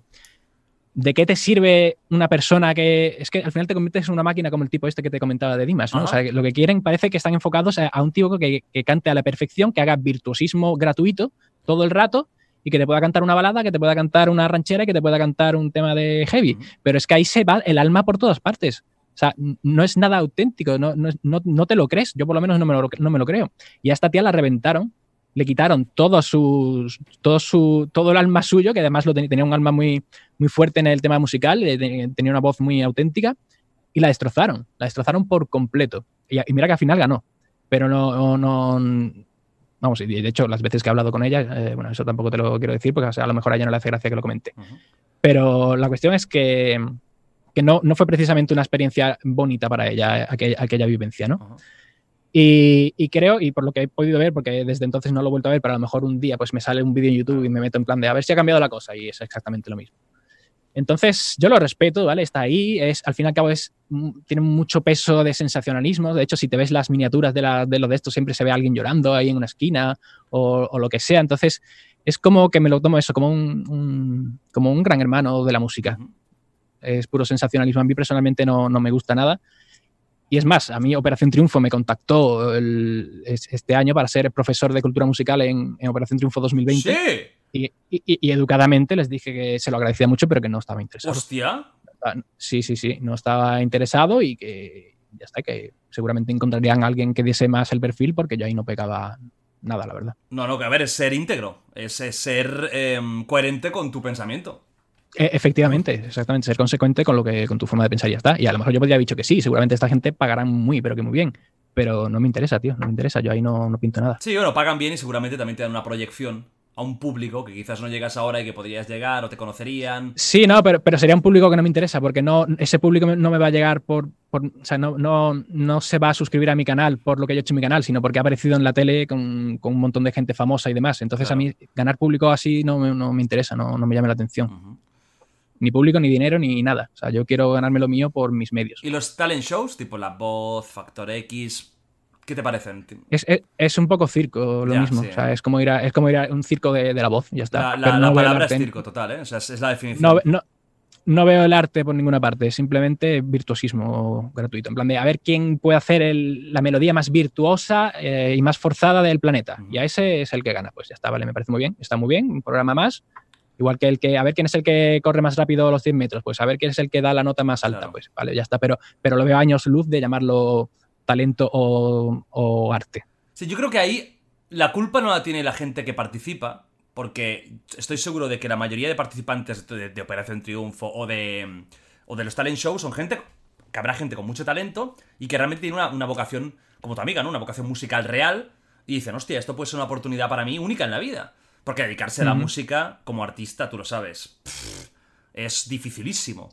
Es extremadamente Y difícil, más sí. si no quieres ir a lo ultra comercial. Decir, hostia, es que voy a ir a lo que todo el mundo hace. Venga, al reggaetón. Si no quieres hacer esto, complicado. Entonces, eh, es una oportunidad para muchos de decir, bueno, pues quizás empiece una nueva vida. Pero lo que sí que es cierto es que de ahí salen productos. De ahí salen Claro. productos que hacen lo que. Bueno, lo que todo el mundo hace. Al final, quizás sí que es verdad que vas a vivir de la música, pero no vas a vivir de tu arte. Que es la diferencia, ¿no? Efectivamente. A mí me cuestan Ujú. estos. Nunca me ha gustado Operación Triunfo ni la primera edición, ya no me gustó en su momento. Porque le daban un toque muy edulcorado. A mí no me gusta la Super Happy Family Flower. Y, el- y las primeras ediciones le daban ese toque. Somos una familia, la podemos conseguir. Sí, sí, amigos". es- eso a mí también me da, me da muchísimo Oh, lo odio, tío, odio esa, ese, ese Sí, sí. falserío de, de Happy. Oye, yo soy una persona muy optimista y positiva yo, ¿eh? Pero, pero eso me parece tan, tan forzado, con calzador, ¿sabes? Cuando al final estás haciendo un programa que se basa en el morbo. Y por eso luego Total. pusieron a un Risto que se dedicaba a llamarles tú eres una puta mierda. Y tú, y es lo que hacía, y lo que la gente veía en ese momento era ese momento, es lo que le gustaba, ¿no? A ver qué va a decir, a ver qué va a decir el Risto. Y ahora volvió. Operación Triunfo y creo que ha vuelto. Se ha enfocado mucho a las redes sociales. O sea, yo creo que el, el éxito de este retorno de Operación Triunfo es que han sabido modernizarse en sentido de que han visto que lo que es la tele ya no funciona tan bien y lo que ellos van es al público de, de, de o 9 a 15 años, sobre todo femenino, del, de España o del. Bueno, seguro, seguro hay muchos latinos que también lo ven, porque online, claro, todo el mundo. Creo que se han enfocado mucho a, ese a lo que es el fandom, esa palabra, ¿no? Que, Sí. que- que está tan de moda. Y creo que, que han sabido captar muy bien eso. Ahora, como música, pues. Sale gente famosa, pero claro, sale gente porque al fin. Algunos sí que seguro que, como tu amigo, no saldrá y dirá, bueno, yo ya he terminado, voy a hacer lo mío otra vez, vaya bien o vaya mal. Efectivamente. Que al final es un poco lo que tienes que arriesgarte. A mí lo que, lo que sí que soporto aún menos son los talent show. No te sé explicar por qué, Sí. pero es casi una reacción física, tío. Es como un rechazo físico. Los veo y es igual. como me da vergüenza ajena. ¿Sabes? Es como. Y además, y además la prepotencia del, del- del jurado, ¿no? O sea, es como que hay un tío ahí a lo mejor que tiene todo el arte del mundo haciendo lo que sea y está ahí el jurado mirándote en plan de, sí, pero yo soy Dios. Entonces, si yo te digo que vales, vales. Si no vales, eres una mierda porque yo soy Dios. No sé, tío, me parece... No, sé, porque en no esos programas de talent shows van gente súper top. O sea, unas personas que hacen unas cosas que dices. Luego está el friki, que va para que se rían de él y. y- Sí, claro. ya. pero hay algunos que dices. Madre mía, entiendo que estés desesperado por triunfar porque te lo mereces, tío o tía. O sea, tienes un talento que flipas, pero el formato lo odio. O sea, odio las putas Sí. sillas, odio el jurado, sea quien sea, aunque me caiga bien la persona del jurado, digo, es que no me gusta el rol. No me gusta. eh, Y, y el formato también lo veo muy casposo, tío. Lo veo un caspa también. No. Nunca me ha llegado el, el tema de los talent shows. Te digo, eh, prefiero Operación Triunfo que los típicos talent shows que, aunque no sean de música, aunque sean de lo que sean, eh, Sí, sí, sí. Uf, no, No, sí, yo- no puedo. Puestos a elegir, también prefiero Operación Triunfo, la verdad. Total, mira, al menos es como un gran hermano, ya sabes a lo que vas, hay interacciones entre gente y todo eso. Y mira, tienes a. tienes este rollo. Pero bueno, mira que bien ligado todo va, ¿eh? Em, en los talent shows lo- y en los, en los eh, reality, sobre todo, lo que se vende es la, la privacidad. Porque al final, lo que tú dices, la miniatura no va a ser ese momento. Que algunas sí, ¿eh? Pero no va a ser la top, Sí, ese sí. momento de voz. Brutal. Va a ser la bronca que han tenido cuando está llorando o porque está depre porque no le sale bien una cosa. Es un poco el sensacionalismo, ¿no? Tú eres una persona que, aun siendo conocida, eres súper hermética con tu vida privada. Nunca hablas de tu vida privada casi. Sí, jamás. Ni explicas que no- la gente no sabe ni cómo te llamas casi, ni nada. Es que de ti, eres, no sé si un personaje de YouTube, pero una, una identidad realmente muy misteriosa detrás, ¿no? Y estás en todo tu derecho. Entonces, ¿tú por qué crees que igualmente, porque seguro que te lo habrán impedido e insistido por activa y por pasiva que cuentes de tu vida? ¿Tú por qué crees que a la gente le interesa tanto la vida privada de, los demás? Hombre, yo, yo supongo que lo harán por empatizar más o menos con esa persona. Y eso me parece bien, me parece lícito y tiene sentido. Pero de ahí a. O sea, yo de hecho tengo un vídeo en mi canal que es 50 cosas sobre mí. Y, digo 50 cosas sobre mí, lo que pasa son 50 cosas, a lo mejor relacionadas con la música, pero no con mi vida privada. O sea, en plan de cuántas novias has tenido, o tienes novia, o qué edad tienes, o cómo te llamas, o cuántos hermanos sois, cómo se llama tu padre, a qué se dedica tu familia de no sé cuánto. Eh, creo que todo ese tipo de de datos, por ejemplo, son absolutamente irrelevantes, o deberían serlo, por lo menos para mí lo son de cualquier mm, persona que yo siga en, YouTube o artista, lo que sea, me da exactamente igual su vida. A lo mejor si me interesa en plan de, oye, ¿cómo empezaste a tocar la guitarra? Pues, pues mira, pues te lo cuento, me parece una forma interesante de, comentar y tiene sentido porque a lo mejor la forma en la que yo empecé a, tocar la guitarra o la técnica que seguí te puede servir a ti, pero a ti de qué te sirve saber si yo me llamo mm, Pepe, Manuel o Federico, o, qué edad tengo, o si tengo novia, o si lo que sea. Eso no, te aporta nada, es puro morbo, es morbo sin, sustancia ninguna. Entonces, por eso, por ejemplo, yo nunca digo mi nombre, ni digo mi edad, ni digo nada de mi vida, porque creo que no, es, relevante. Sin embargo, pues sí, hay muchos canales que se dedican, canales y, programas de televisión que simplemente pues venden el morbo y les va muy bien, porque es una cosa que el salseo siempre funciona y tal. Pero a mí personalmente no, Conmigo no creo, no creo que tenga nada que ver ese ambiente. ¿Y por qué dirías que el salseo funciona tan bien a nivel, a nivel mundial? Porque el morbo vende, el morbo siempre ha vendido. Siempre está, el, morbo siempre, el, saber algo malo o, sobre todo malo sobre una persona, pues ya mm, tienes ahí un, fundamento para poder criticarla. Y la gente es muy, muy ruin y muy cruel con esas cosas. Sobre todo en las redes sociales. Uf, las redes sociales son... La bomba, la bomba atómica, amigos. Veneno puro. No, sí, a ver, eh, yo creo que has hecho algo muy interesante ahora hacia el final, en el sentido de que la gente, yo creo que le gusta saber, sobre todo, hay dos tipos de, de, interés, ¿no? Hay interés real porque tú admiras a una persona y quieres saber más de esa persona para empatizar, para saber si tenéis cosas en común, siempre hace ilusión. Hostia, mira, pues, piensa como yo. O mira, le gusta el mismo programa. Pero una parte importante de la gente tiene ese punto más malintencionado, ¿no? Más de buscando el fallo a esa persona que tiene un estatus seguramente más elevado a sí mismo para sentirse bien juzgando a esa persona, criticando a esa persona, de, alguna manera para tirar balones fuera. Es decir, tú has hecho esto o tienes este gusto que no me gusta o lo que sea. Vale, yo soy, yo soy mejor que tú en esto. Es como una satisfacción personal, ¿no? Sí, Creo que va muy por ahí. O sea, creo que al final es una, forma de eliminar frustraciones o de tirar frustraciones hacia otra persona. Y al final la, gente conocida son los blancos. Porque esto ha pasado toda la vida, no ha pasado ahora con Internet. O sea, eh, el salseo ha existido siempre. Lo que pasa es que ahora con Internet todo el mundo tiene voz. Antes no. Antes tenían voz las revistas del corazón, los programas del corazón y, los expertos en corazón. Hoy en día cualquier persona puede ser eh, fuente de salseo porque todo el mundo tiene una voz que es Internet. Claro. Y las redes sociales, sin duda, han multiplicado por 100.000 la toxicidad que, que, es esto, ¿no? Porque al final, vivir mirando más a los demás que uno mismo es tóxico. Porque acabas sufriendo tú, porque no eres feliz, así tampoco no es una vida buena. Te engañas, te autoengañas. Y claro, esto pasa mucho con, redes sociales, es que es, una, es, es alucinante. ¿Y no tienes la sensación de que este 2020 está como el ambiente más crispado que nunca?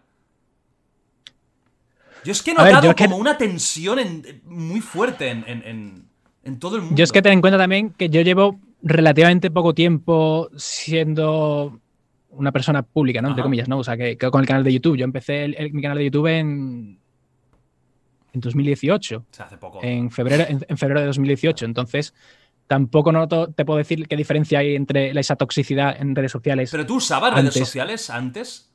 Sí, pero yo usaba redes sociales en plan de con mis amigos, en plan de, venga, te etiqueto, te etiqueto en, la, el cumpleaños de no sé cuánto y ya está. Pero no, no, nunca, he, nunca he sido de seguir a, gente, famosa ni, ni de escribirle. Tengo a mi- eh, eh, eso, a mis amigos en, en Facebook y poco más. más. en mi cuenta personal. De hecho, yo cuenta personal, aparte de la de Soundtrack de, de Twitter o de Instagram, ni tengo. O sea, tengo la de Imagínate, Soundtrack y ya está. No tengo siquiera. Entonces, el tema de la toxicidad la he descubierto como tal, ha sido a raíz de- del canal. Ujú. Que mi canal realmente es que tampoco tenga mucho hate, tiene su hate, como en todas, partes, en todas partes, pero, pero más o menos es, es llevable, vamos. Pero eso me meto a lo mejor a qué sé, un canal así que dice más, ¿no? que habla, habla de cosas más privadas y eso, y es que es alucinante, tío, la cantidad de mierda que se suelta, tío. O sea, yo no sé cómo la gente puede vivir con, con toda esa mierda que te estén soltando constantemente, no lo sé. ¿Y tú, el, el hate que tienes, que ni pensaba que, que tuvieras, por dónde viene? ¿Por cuando dices algo de algún grupo que no es súper correcto? ¿Por dónde viene tu hate normalmente? Mira que yo soy súper súper correcto y súper objetivo Total. siempre, pero obviamente soy un ser humano y a veces te digo lo que, lo que, lo que pienso. Ajá. Y por ejemplo, por el, por el, el vídeo de este de Dimas en el que digo sencillamente que no me llega, que no me transmite, pues ahí me ha caído un hate, tío. O sea, a lo mejor es que no estoy acostumbrado, Claro. pero vamos, de hecho creo que es el vídeo con más dislikes de, de mi canal. Aún así sigue siendo a lo mejor, no sé, si tendrá un 90 y... Normalmente en sus vídeos son 97, 98 mm, de, de porcentaje de likes y no Sí. likes, ¿no? Pues ese a lo mejor está en 95. Claro. Que es muchísimo. Que- o sea, que sigue siendo. es muchísimo, es muchísimo. muchísimo. Pero, pero ya te digo, y, y si, si solo por decir que no me transmite, que no es ni siquiera porque Ajá. estoy todo el día alabando al, al artista, Sí. tú imagínate si un día, si un día hago un vídeo del artista que sea, que sea diciendo, vaya puta mierda me parece este tipo. O sea, es que Te matan. me, me- segura- vamos, me mandan una bomba atómica aquí encima de mi No, casa, eh, seguramente. Porque te digo, si dices eso, a lo mejor sí que te lo estás buscando, pero si, como lo de Dimas, ¿no? Si dices simplemente esto no me gusta o no me llega, fíjate que no hay nada peyorativo. No hay nada, Nada, absolutamente nada. Es un gusto personal. Tú puedes decir, oye, como lo que hemos dicho, Mago de Oz no nos gusta. Oye, pero no significa que no sean buenos o, o que, o que estemos crucificando. Al contrario, son un buen grupo, seguro. Pero no me gusta. Claro, fíjate cómo, cómo llega la, la toxicidad al punto de, de a la mínima ya es... Fua, fua, fua. ¿Tú cómo lidias con esto? ¿Cómo, cómo te lo tomas?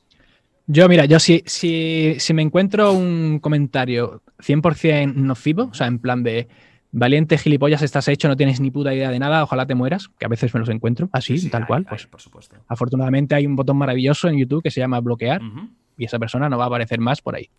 Si tú me haces una crítica en plan de, tío, deberías tratar de cambiar el de este del plano del piano por no sé cuánto, porque así mejoraría. Pues una crítica constructiva Claro. me parece genial. Pero un comentario tóxico por, por toxicidad gratuita, yo no- cuando me lo encuentro, porque obviamente yo ya llega un punto que tú lo sabrás también, que es imposible leer todos los comentarios de los vídeos, porque si no 100%. pasarías más tiempo leyendo comentarios que haciendo vídeos Claro. Pues no lo lees todos, pero siempre cuando publicas un vídeo, al ratito te asomas para ver más o menos cómo va la cosa, si está funcionando bien, si has dicho alguna barbaridad que no debías porque ves muchos comentarios diciéndote algo. Ajá. Entonces, pero normalmente, cuando me encuentro un comentario muy, muy heavy, muy despectivo, sin fundamento, pues bloqueo al tipo y es que me olvido. Jamás en la vida me planteo contestar. Nunca entro al juego. Nunca, nunca, nunca. Es una pena. Bloqueo y ya está. Y te voy a contar, os voy a contar una historia que, ha pasado hace poco y, y- y tiene que ver con The Wild Project. Y me da pena, ¿eh? Y me, da tristeza. Más que enfado, ya es un poco de tristeza. Os voy a meter un poco de bronca. Espero que, hostia, que esto sirva para también un poco para abrir los ojos. ¿Hasta qué punto podéis tener a veces el público, ¿no? Poca empatía. O sea, en el podcast pasado traje a, un amigo mío, que es, que es amigo, y que, bueno, ha trabajado de hacker, ha hecho cosas eh, de este mundillo, conoce todo, toda la historia, ¿vale? Grabamos súper tarde el podcast. Porque hu- hubieron problemas técnicos por mi culpa y acabamos grabando de madrugada. Porque esto, ya sabéis que no es en directo, esto es un estreno que se graba normalmente del tirón y luego se, se emite. Por si hay problemas técnicos o cualquier cosa en directo, no me fío. Entonces, grabamos muy tarde. El tío estaba con la cara roja, cara cansada, estaba chafado, estaba cansado. Y es una persona que es catalano hablante, que está acostumbrada a hablar en catalán y que el castellano no es su lengua primaria, no vocaliza mucho, bueno, pues porque cada uno tenemos nuestra forma de hablar, nuestra forma de pronunciar. Y, y iba con los pelos eh, Son Goku total, ¿no? Que incluso yo le hice la broma. Hostia, pues eh, me da mucha pena y seguramente voy a quitar los comentarios del podcast porque, porque me la- mm, ha sido una petición, ¿no? No me la he pedido, pero me, lo vi triste. Digo, ¿qué pasa, tío? Se ha ido muy bien y tal. ¿Qué, qué- qué sucede? ¿Por qué, estás, ¿Por qué estás así, no? Bueno, y me contó que de cada cinco comentarios, cuatro eran, hostia, este yonki, vaya cara de drogadicto, no os droguéis antes de grabar. Eh, o sea, yonki y drogadicto, de cada dos eh, palabras había una, ¿no? Dices, tío, o sea, una cosa es hacer una broma con el pelo Son Goku. A ver, es que es verdad que iba con unos pelos de la, cuarentena que parecía salido del capítulo 6 de Dragon Ball Super. Y esto es una broma que puedes hacer y él se ríe y todo, pero ibais a un punto tan despectivo y tan serio como es el tema de las drogas también que, que estaba triste y lo había afectado, ¿no? Y seguramente quitaré los comentarios, dejaré comentarios seguramente de los clips y de, y de mi clip solo, que ahí lo dejaré. Yo estoy acostumbrado a que me digáis de todo, estoy acostumbrado, ya mira, es, el juego que hay, el punto final, ¿no? Yo ya tengo muchos años de experiencia, pero él no, él no vive, al final él su mundo no está en la cámara. Tiene un pequeñito canal para tenerlo, él realmente su vida está fuera de las cámaras y las cosas que hace por internet. Entonces me supo muy mal y es un poco para que a veces entendáis que cuando estáis llamando a una persona fea, gorda, inútil, basura, y vais a, decírselo, em, y sois muchos, porque esto se suma, eh, hay una persona detrás. Que igual que tú, a lo mejor si yo entro en tu Facebook o en tu Instagram y veo que tienes una nariz que parece eso, vamos, mm, la torre de Pisa, horizontal, y yo voy, eres un narigotas, te va a saber mal, no lo haría. Y vas a decir, hostia, pues que... Y si tienes un complejo, ya ni te digo, pues no lo hagáis, porque a nadie, a nadie nos gusta que nos ataquen. Y además con estas historias que no molan. Porque os digo, era muy tarde, estaba reventado y me hizo el favor de, grabar a esas horas que podría haberme dicho, no, tío, mira, grabamos mañana. Pero bueno, iba un poco justo de tiempo. Entonces, ¿qué quiero decir con esto? Os pido, por favor, que respetéis al invitado que venga. A ver, eh, con Shaun no va a haber problema porque además él es conocido y a mucha gente pues ya sabéis quién es. Pero claro, por ejemplo, cuando yo traiga personas que no son conocidas, que no son famosas, que no tienen un perfil público, porque voy a traer a gente que no es conocida, técnicos para hablar de historias, intentad tener un poco de mano derecha. no cuesta nada, oye, si lo pensáis, os lo calláis.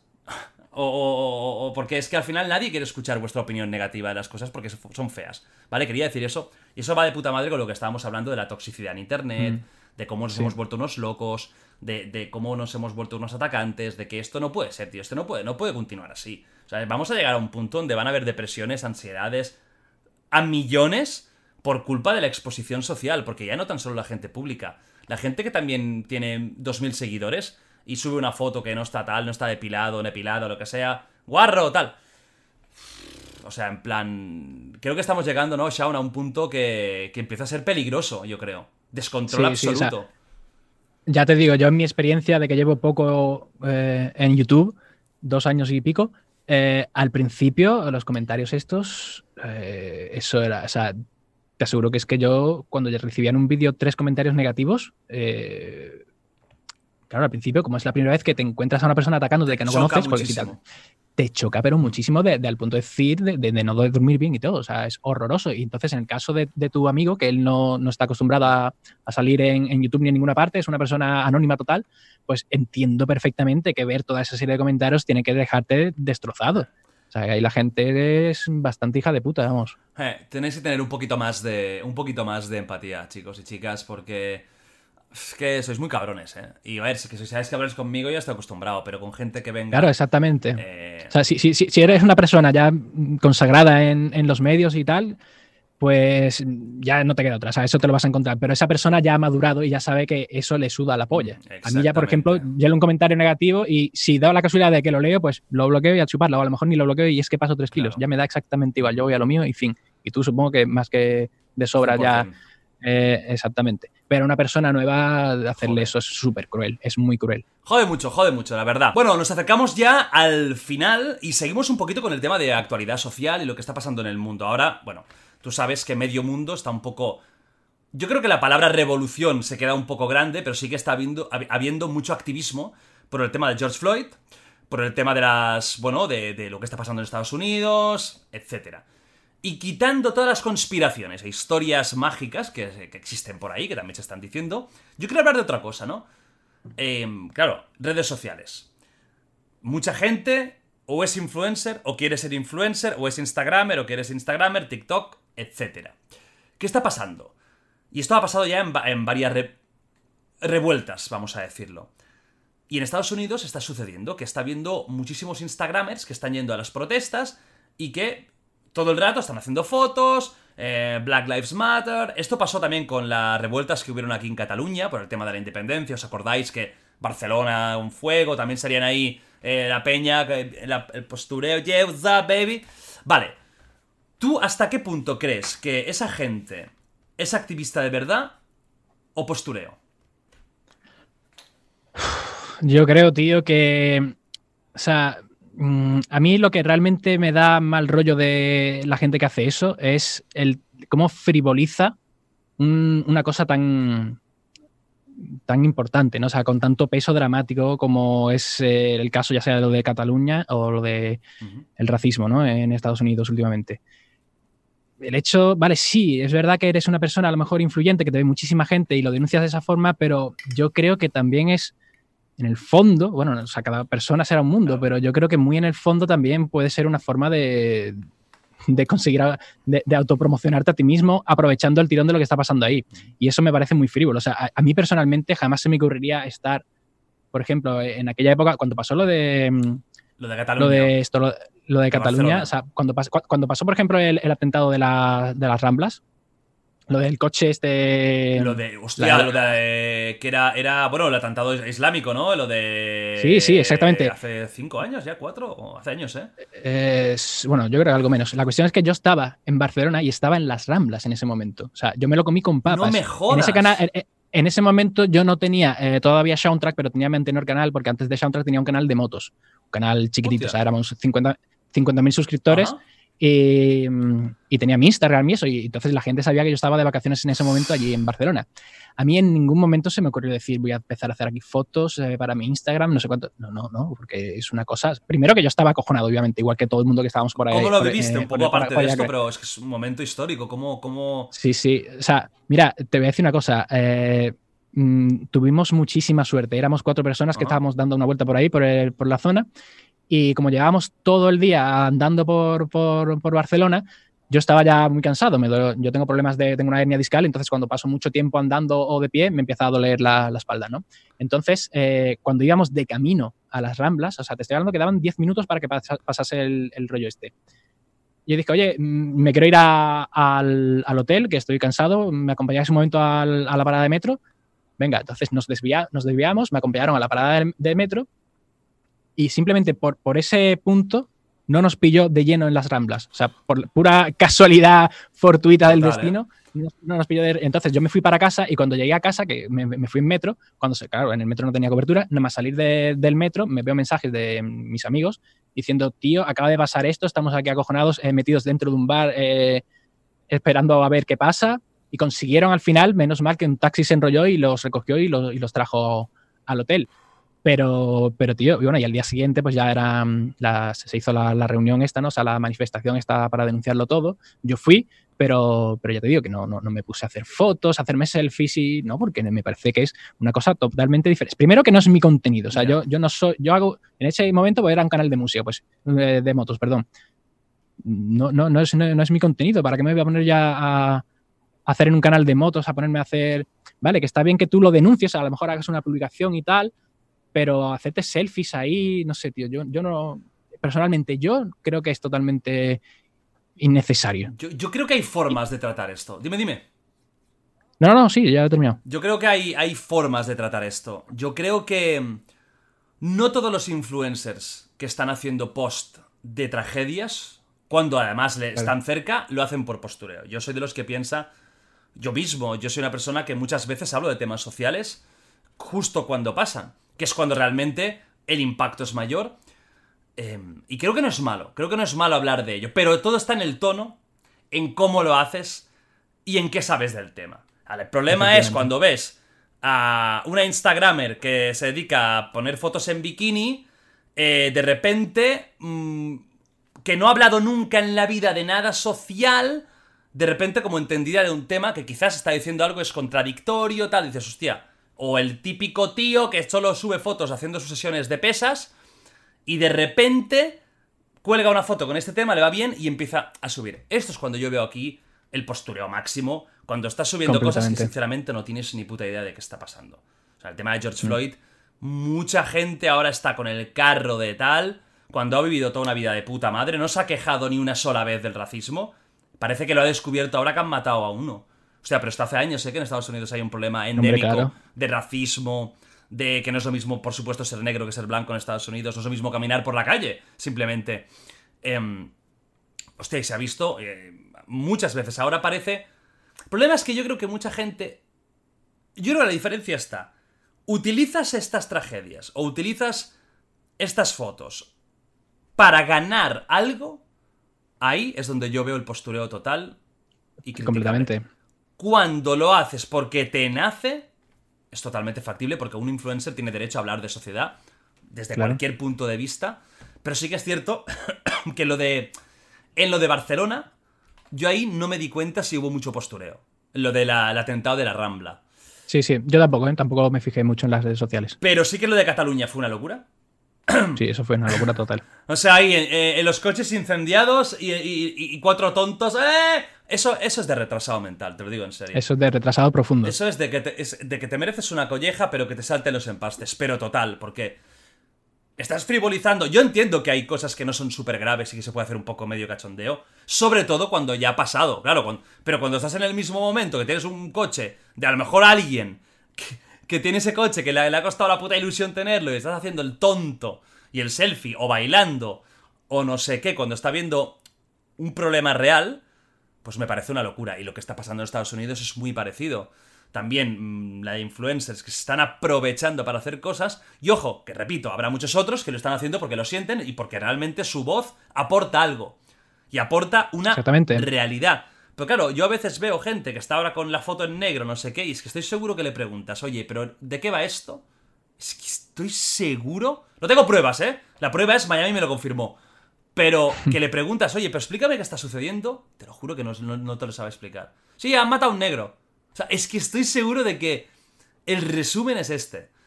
Y yo creo que esto tiene connotaciones muy profundas, todo esto de... No, no simplemente es el George Floyd que ha muerto, es, va mucho más allá, ¿no? Va mucho más allá durante, durante años. Pues mira, hablando de esto, ya para terminar, este es el último tema que, hablamos, que llevamos más de dos horas bien.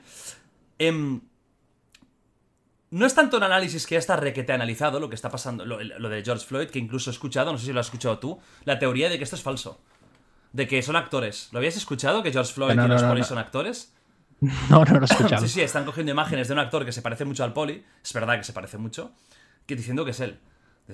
Pero estamos locos. Hostia, pues me parece una idea de olla total. Pero... bueno, esos son los típicos conspiranoicos, estos locos que siempre le buscan ahí las cuatro vueltas absurdas a la vida. Total, mira, era un poli y como tantas veces, pues hizo una cosa que, no estuvo bien y, murió, ¿no? Em, y está claro que hay el problema de racismo. Pero más bien lo que está pasando en Estados Unidos, creo que se ha calmado un poco, pero durante unos días, no sé si viste imágenes, de cómo la revolución, que en teoría era una revolución contra el racismo, pasó a ser saqueo, eh, vandalismo, que pasó en Cataluña también, ¿eh? Una parte. Que ya, ves tú que tiene que ver la independencia o el tema de los presos políticos con quemar coches. Dices, hijo de puta, no tiene nada que ver. Bueno, pues ha pasado con Estados Unidos. ¿Qué te parece a ti esto? ¿Ves que va. O sea, ¿lo ves eh, como justificado? el hecho de que haya habido vandalismo, tiendas robadas, etcétera, o no?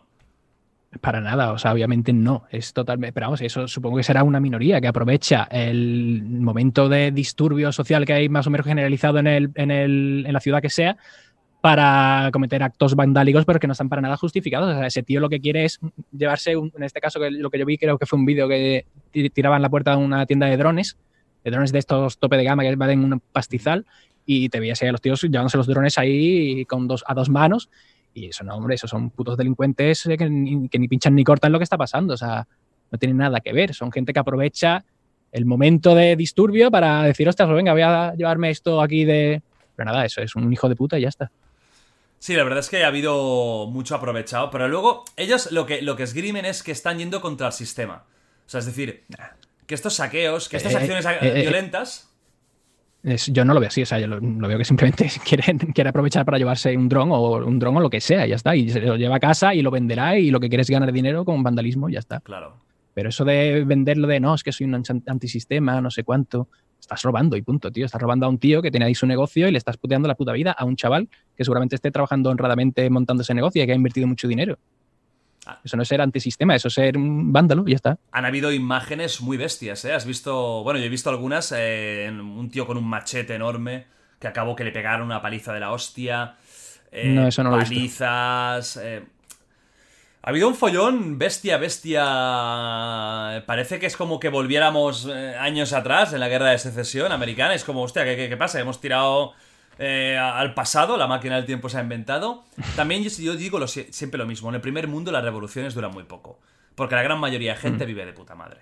Y todos tenemos comida caliente, estamos bien en casa, tenemos internet, tenemos muchas eh, comodidades. Y salir a hacer el revolucionario lo aguantas cuatro días, como pasó en Cataluña. Que parecía que se terminaba el mundo, dos semanas, y hostia, qué palo, ¿eh? Ir ahora otra vez a Rambla a liarla. No, no, ya iré mañana. Y así pasó que al final nadie salía ni nadie. O sea, una revolución bien hecha tiene que ser constante en el tiempo y tiene que ser masiva. Efectivamente. Ahí hay una revolución. Si sales durante dos semanas y te retiras o sois un 2% de la población, no deja de ser un acto esporádico. Y lo de Estados Unidos es una, es una, es una locura. Es que ahí todo es tan grande. Todo el mundo tiene arma, además. Claro, quieras o no, tío. Tú ves a un loco y mí me dices, da- "¿Sí me saca una puta pistola. Totalmente, tío. Me da un mal rollo. Yo nunca he ido a Estados Unidos. Yo no sé tú, supongo que sí, ¿no? sí. Yo, yo nunca he estado y uf, solamente con ver las noticias que, que claro, que de las noticias te tienes que creer la mitad o, menos. Pero me imagino que sí que ahí tiene que haber mucho loco Es suelto. un país maravilloso, cuidado, ¿eh? O sea, Sí, eh, ¿no? ve tranquilo, la gente es majísima, eh, súper educado, la gente es muy cercana. Oye, que saben que eres de fuera y siempre te preguntan, ¿de dónde eres tú? Ah, hostia, España, ah, qué bien, es quiero ir a Barcelona. Siempre están con Barcelona, es como que la ciudad Mm. Claro. mágica en el mundo de España. Y súper... La gente es maravillosa. Que como todo, habrá charaos y luego está la América más Claro. profunda, la América de Alabama, de Missouri, ahí los rednecks en sus ranchos. Incluso ahí, la gente que yo he visto, o sea, es muy maja, muy cercana y son muy, muy, muy agradables. Co- Como todo, ¿no? Habrá excepciones. Pero esa imagen tampoco es. Ahora, hay los chalaos, chalaos. El problema de Estados Unidos es que el chalao puede llegar muy lejos. Aquí el chalao lo van a pillar rápido y para casa. Pero ahí el chalao puede llegar muy, muy lejos. Si puedes comprar un arma. Coño, mi- mi- mi- mira a Donald Trump, Hostia, eso es una. lo lejos que ha llegado y ese y más, más chalado que ese, es difícil encontrarlo. Yo a veces no sé qué punto hay de chaladura y de genio, porque con todo lo que ha hecho, mantenerse en el poder, y yo tengo muchos, bueno, muchos pensamientos de que va a ser reelegido. O sea, ahora estaban en elecciones. O sea, ahora están co- con Joe Biden, ¿no? Están entrando, bueno, están a punto de entrar en elecciones. Y yo creo que Donald Trump tiene muchos números para salir cuatro años más, eh, cuatro años, años más, joder, no sé hablar, elegido. Ahora me dirán yo que a mí. Eh, eh, cuatro años más elegido para ser presidente. Ojo, se tiene que reconocer que a nivel económico estaba yendo muy bien. No sé si por su gestión o porque le tocaba a Estados Unidos. Pero claro, el problema es que es un, es un presidente incendia- incendiar- incendiario. Dios mío, ¿qué me pasa en la lengua? Shaun, por favor, dame algo. Sí, sí, no, el, el tipo, el tipo es un personaje total y yo no, no. Yo es que me- no, no, no, no, entiendo cómo un país con ese poder puede elegir a ese tipo como un representante. Redes tío, no sé, sociales. es que. Sí, No hay debe otra. ser eso, no sé. No hay otra. Eh, Trump ganó por las redes sociales. Es que no hay otra, no hay otra explicación. Trump Mm. No hubiera ganado nunca hace 15 años. Nunca. Siendo el mismo personaje. Siendo Mm. lo mismo, no hubiera ganado nunca. Sabi- Trump ha sabido jugar muy bien a las redes sociales. Ha sabido jugar Mm. muy bien a la crispación. Ha sabido jugar muy bien a... Tengo que conseguir conectar con las masas más masas. Es populismo. Y ha sabido conectar Total. con esa América rural, esa América, pues bueno, más racista, esa América más. Que quería un muro alrededor para que los mexicanos no pudieran entrar. O sea, esa- hay una, una América que es así.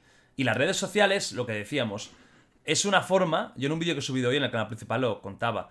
Que es una forma, las redes sociales nos creemos que nos ayudan a conectar entre nosotros y, a- y que nos ayudan a revolucionarnos. Eso es mentira, las redes sociales nos atontan. Nos convierten en una masa estúpida y muy manipulable. Eso son las redes sociales, manipulación. No rebelión. Las redes sociales es la arma de manipulación más grande que existe en la historia de la humanidad. Porque nos han conectado Total. a todos entre todos como títeres, tío. Nos estamos convirtiendo en borregos. Y esto está pasando. Y, y- bueno, mira, eh, quería acabar aquí, pero estamos tan depresivos que quiero acabar con algo un poco para arriba, ¿eh? Porque esto no puede ser. A Sí, ver, tío, mejor, por favor. Shaun, eh, vamos volvemos un momento a la música, no sé, tío. Recomienda, recomienda al público, a la gente, algún artista, grupo que no sea muy conocido y que digas, tenéis que escucharlo por el amor de Jesucristo. Pues mira, justo ayer por la noche descubrí una banda Venga. rara de cojones, pero que me ha gustado mucho y hacía mucho tiempo que una banda no me llamaba la atención. porque en, en pleno, en pleno 2020 que una banda te llame la atención cuando has escuchado música de todo tipo y todo el rollo, la banda se llama, no estoy seguro cómo se pronuncia, ¿vale? Eh, son suecos, suecos, suecos o noruegos, no me acuerdo. Se llama Lepros, Leprus, no sé cómo se pronunciará. Ni puta idea. Tío, pues están muy guapos. Es una especie de como de post-rock metal con electrónica muy oscura, súper progresiva. ¿Vale? Todos musicazos, sobre todo el baterista me encanta. Y el cantante también lo hace guay. El cantante toca los sintes también. Ajá. Lepros, Lepros, escuchadlo porque es raro de cojones, ¿eh? O sea, lo más probable es que la gente que esté viendo el vídeo y se vaya a verlos diga, vaya Puta puta mierda. mierda. Pero a mí personalmente me han gustado mucho. Me han gustado mucho. ¿Sabes que me huelo que será un grupo más para músicos que para no músicos? Sí, que eso pasa sí. con Y algunos, además ¿eh? es- Son temas de mínimo cinco minutos, normalmente son siete, ocho, ¿sabes? O sea, y... pero muy dramático todo. A mí me, han- me llamado mucho la atención, me han ¿Tú gustado. conoces un grupo que se llama super progresivo? eh, no hay voz. Que se llama Animals as Leaders. Sí, claro. Sí, ¿Te sí, sí. De hecho, tengo por ahí un, tengo un CD de ellos. Mira, con ellos me pasa una Uf. cosa. Cuando los, cuando, denso, cuando los ¿eh? descubrí. Sí, sí, sí, es denso de cojones. Cuando los descubrí, solamente por, por el- la epicidad de la técnica de todos, me compré el disco. Y lo tengo por ahí. Pero me llegó el disco, escuché tres temas y no podía más.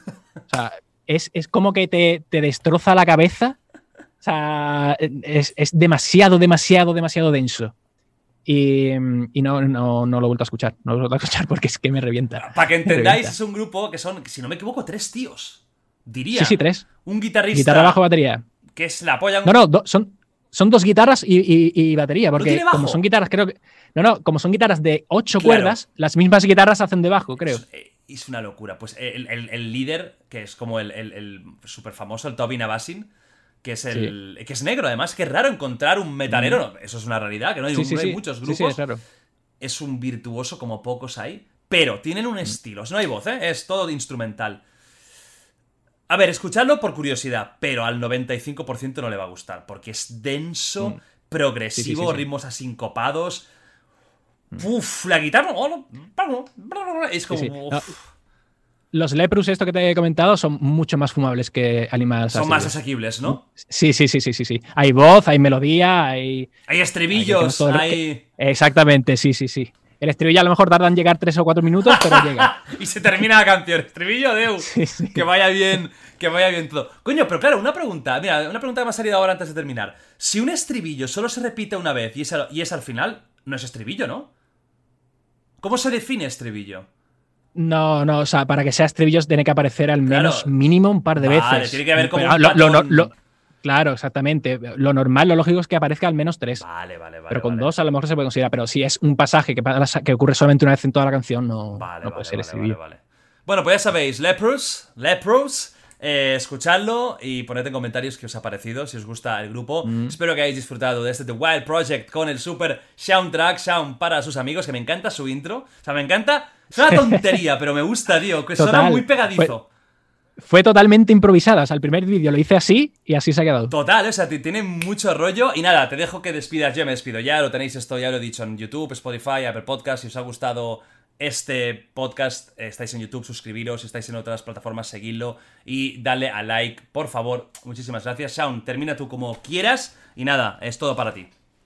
Nada, pues yo solamente agradecerte a ti, Jordi, la invitación. Si alguna vez eh, eres un- una persona que está en las redes sociales y Jordi te invita, te aconsejo venir porque he estado súper cómodo. Ha sido todo como una conversación entre colegas, que es lo que a mí me mola. Igual que mis vídeos, que es como una conversación así, como, como colegas.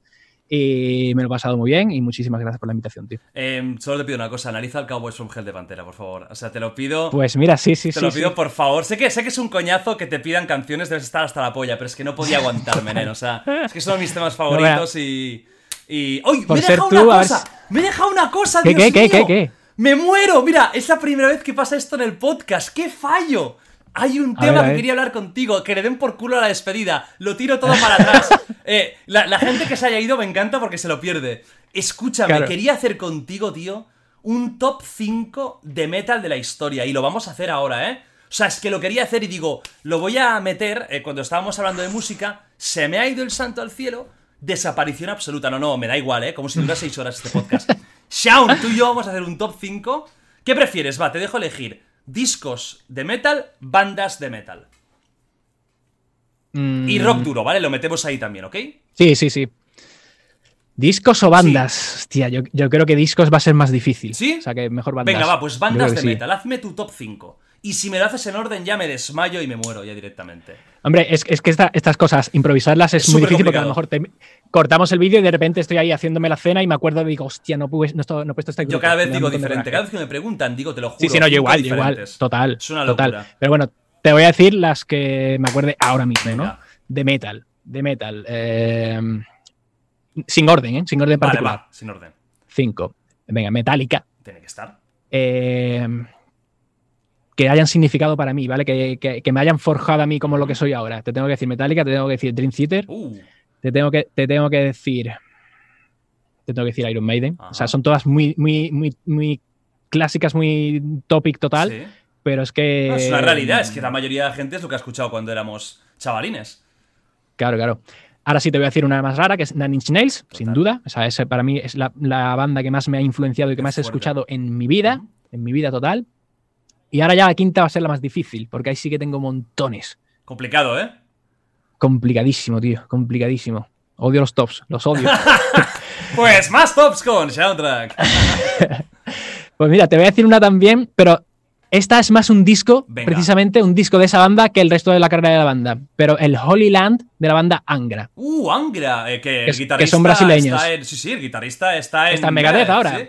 Exactamente. Súper sí, sí. técnicos. Pues sí, sí, pues el disco Holy Land de Angra supuso muchísimo para mí. Ahí descubrí toda la música modal, me, me interesé más por el piano y es un disco que lo tengo que meter en el top. No tanto la banda, porque el resto de discos de la banda tampoco me llaman demasiado, Ajá. pero ese disco en concreto, total. Estaba el guitarrista, eh, se llama. ¿Cómo se llama, tío? Que fallo. Kiko Kiko Loureiro. Loureiro, eso. Que es buenísimo, pero buenísimo. Sí, sí, sí. Pero no es tan bueno como Marty Friedman, ¿eh? Ni de coña. Marty ni de Friedman, coña. eh, genio absoluto. O sea, es, eh, si, si metes a Matty Freeman, por ejemplo, en Angra, Kiko Loureiro lo haría mejor. Pero metiendo a Kiko Loureiro en Megadeth también lo, lo hace mejor Marty Sí, Freeman. sí. Aunque lo hace muy bien, ¿eh? Y. Chris Broderick, Sí, sí, sí, el no, de antes, también era buenísimo. Mm. Que era súper. Bueno, es que. Pero, pero, eh, pero Ma- Marty Freeman tiene ese punto de que no solo es eh, virtuoso, sino que transmite a lo bestia. Ahí está. Que es- Los otros dos son demasiado técnicos, son más fríos. Sí. Pero el otro es que te, te hace un bending y te pones a llorar. Total, total. Bueno, muy buen top. Ahora me toca a mí. Va, yo voy a hacer Venga. top 5 histórico, Jordi Wild. Vamos allá con Pantera. Pantera tiene que estar sí o sí o sí o sí. O sea, es. Total. Lo pongo además con el número uno, ¿eh? Para mí es el grupo que más me ha influenciado. Sin duda, luego va a estar Testament. Eh, grupo también importantísimo para mí. Skid Row, sobre todo, igual que tú, ¿no? Voy a destacar un disco que es el Slave to the Grind, que es una obra maestra y para mí el mejor disco de hard rock eh, con toques glam, glam metal, ojo, es un disco metalero 100%, pero viene de un grupo de hard rock, eh, Skid Row, el Slave to the Grind. Y me pasa como a ti, que los dos últimos ya tengo ahí tanta variedad, estoy con muchas dudas porque tenemos, claro, como no, un Metallica, un Megadeth, puede estar ahí, ¿no? Porque son grupos que he escuchado hasta la saciedad. Bueno, voy a hacer una trampa y voy a decir seis. Voy a decir Metallica y Megadeth para dar por culo. Porque es que realmente eh, Metallica he escuchado tanto, no puedo decir lo contrario. Y Megadeth tienen el mejor disco para mi metal de la historia, que es el Rust in Peace. Que es el disco de Tornado of Souls, que, que él analizó súper bien. Y que, y que imitó bastante bien el solo. eh, que yo no te daba tantas posibilidades porque el solo ese es el diablo, ¿eh? Me costó la ¡Fua! misma vida sacarlo, pero la misma ¿Has vida. conseguido sacarlo a la, mix- a la máxima velocidad? ¿Todo? No. Es que eso No, no, no, es, eso es superstar. Eso son semanas de. O sea, po- podría conseguirlo, pero llega un momento que digo, mira, no. No me está, vale la pena. paso. No, me, no me voy a pegar tres meses para un puto vídeo. No me vale Paso. la pena, tío. No, no, es, es, es complicadísimo. Ir a ver su vídeo de Tornado of Souls de Megadeth, eh, porque es que es. Ya veréis cómo es el solo. Miradlo, porque explicarlo es una cosa, miradlo es otra. Y finalmente. prr, Como grupos, que ahí ya, tío, tengo dudas.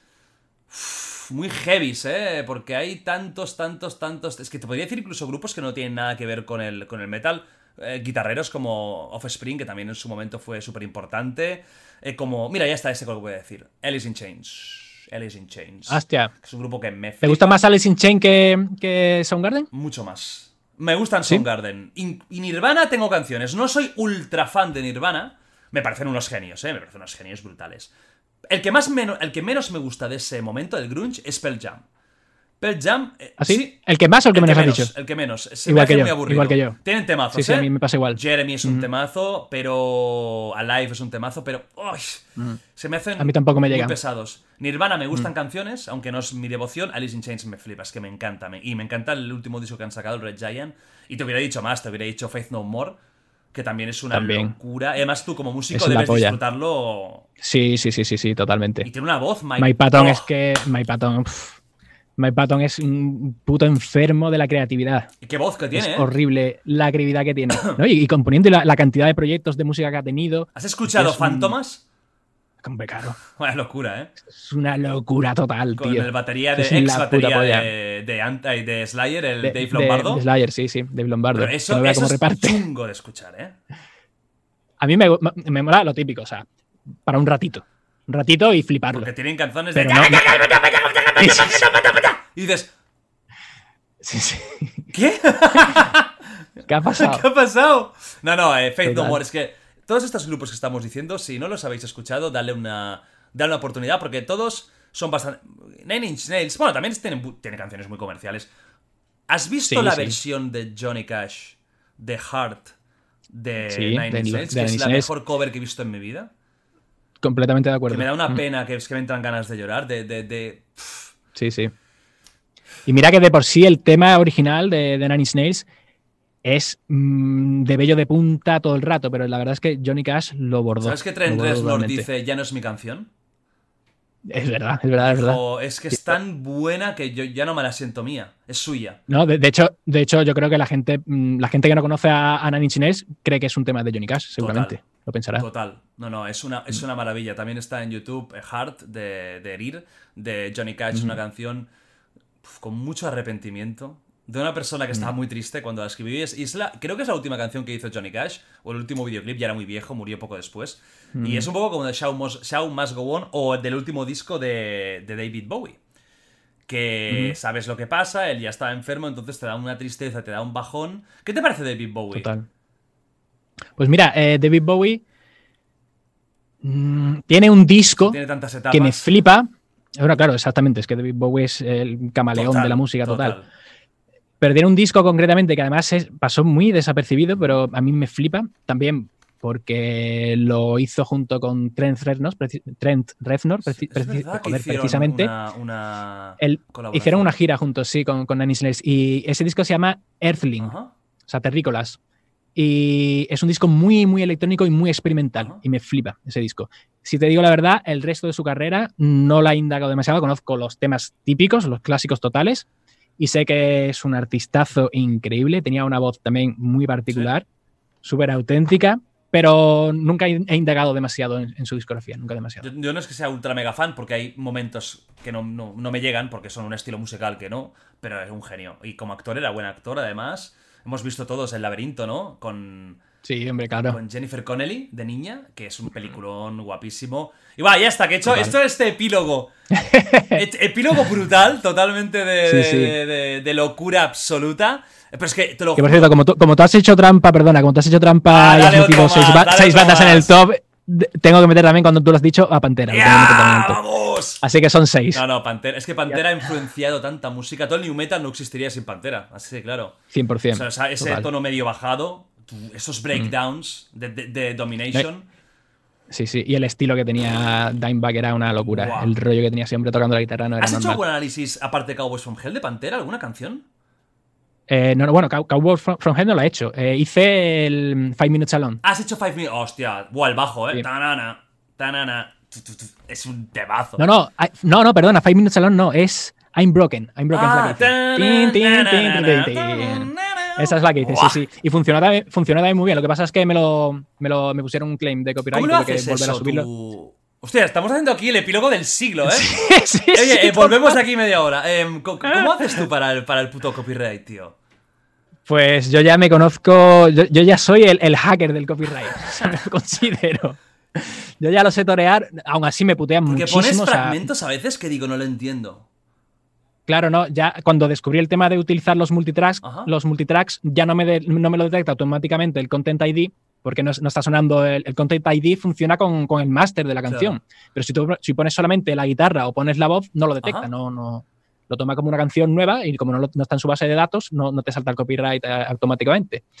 Lo único que pasa es que como mi canal ya es grandecito, tengo a las discográficas, especialmente a Warner y a, mm, a Warner y a Sony, Ajá.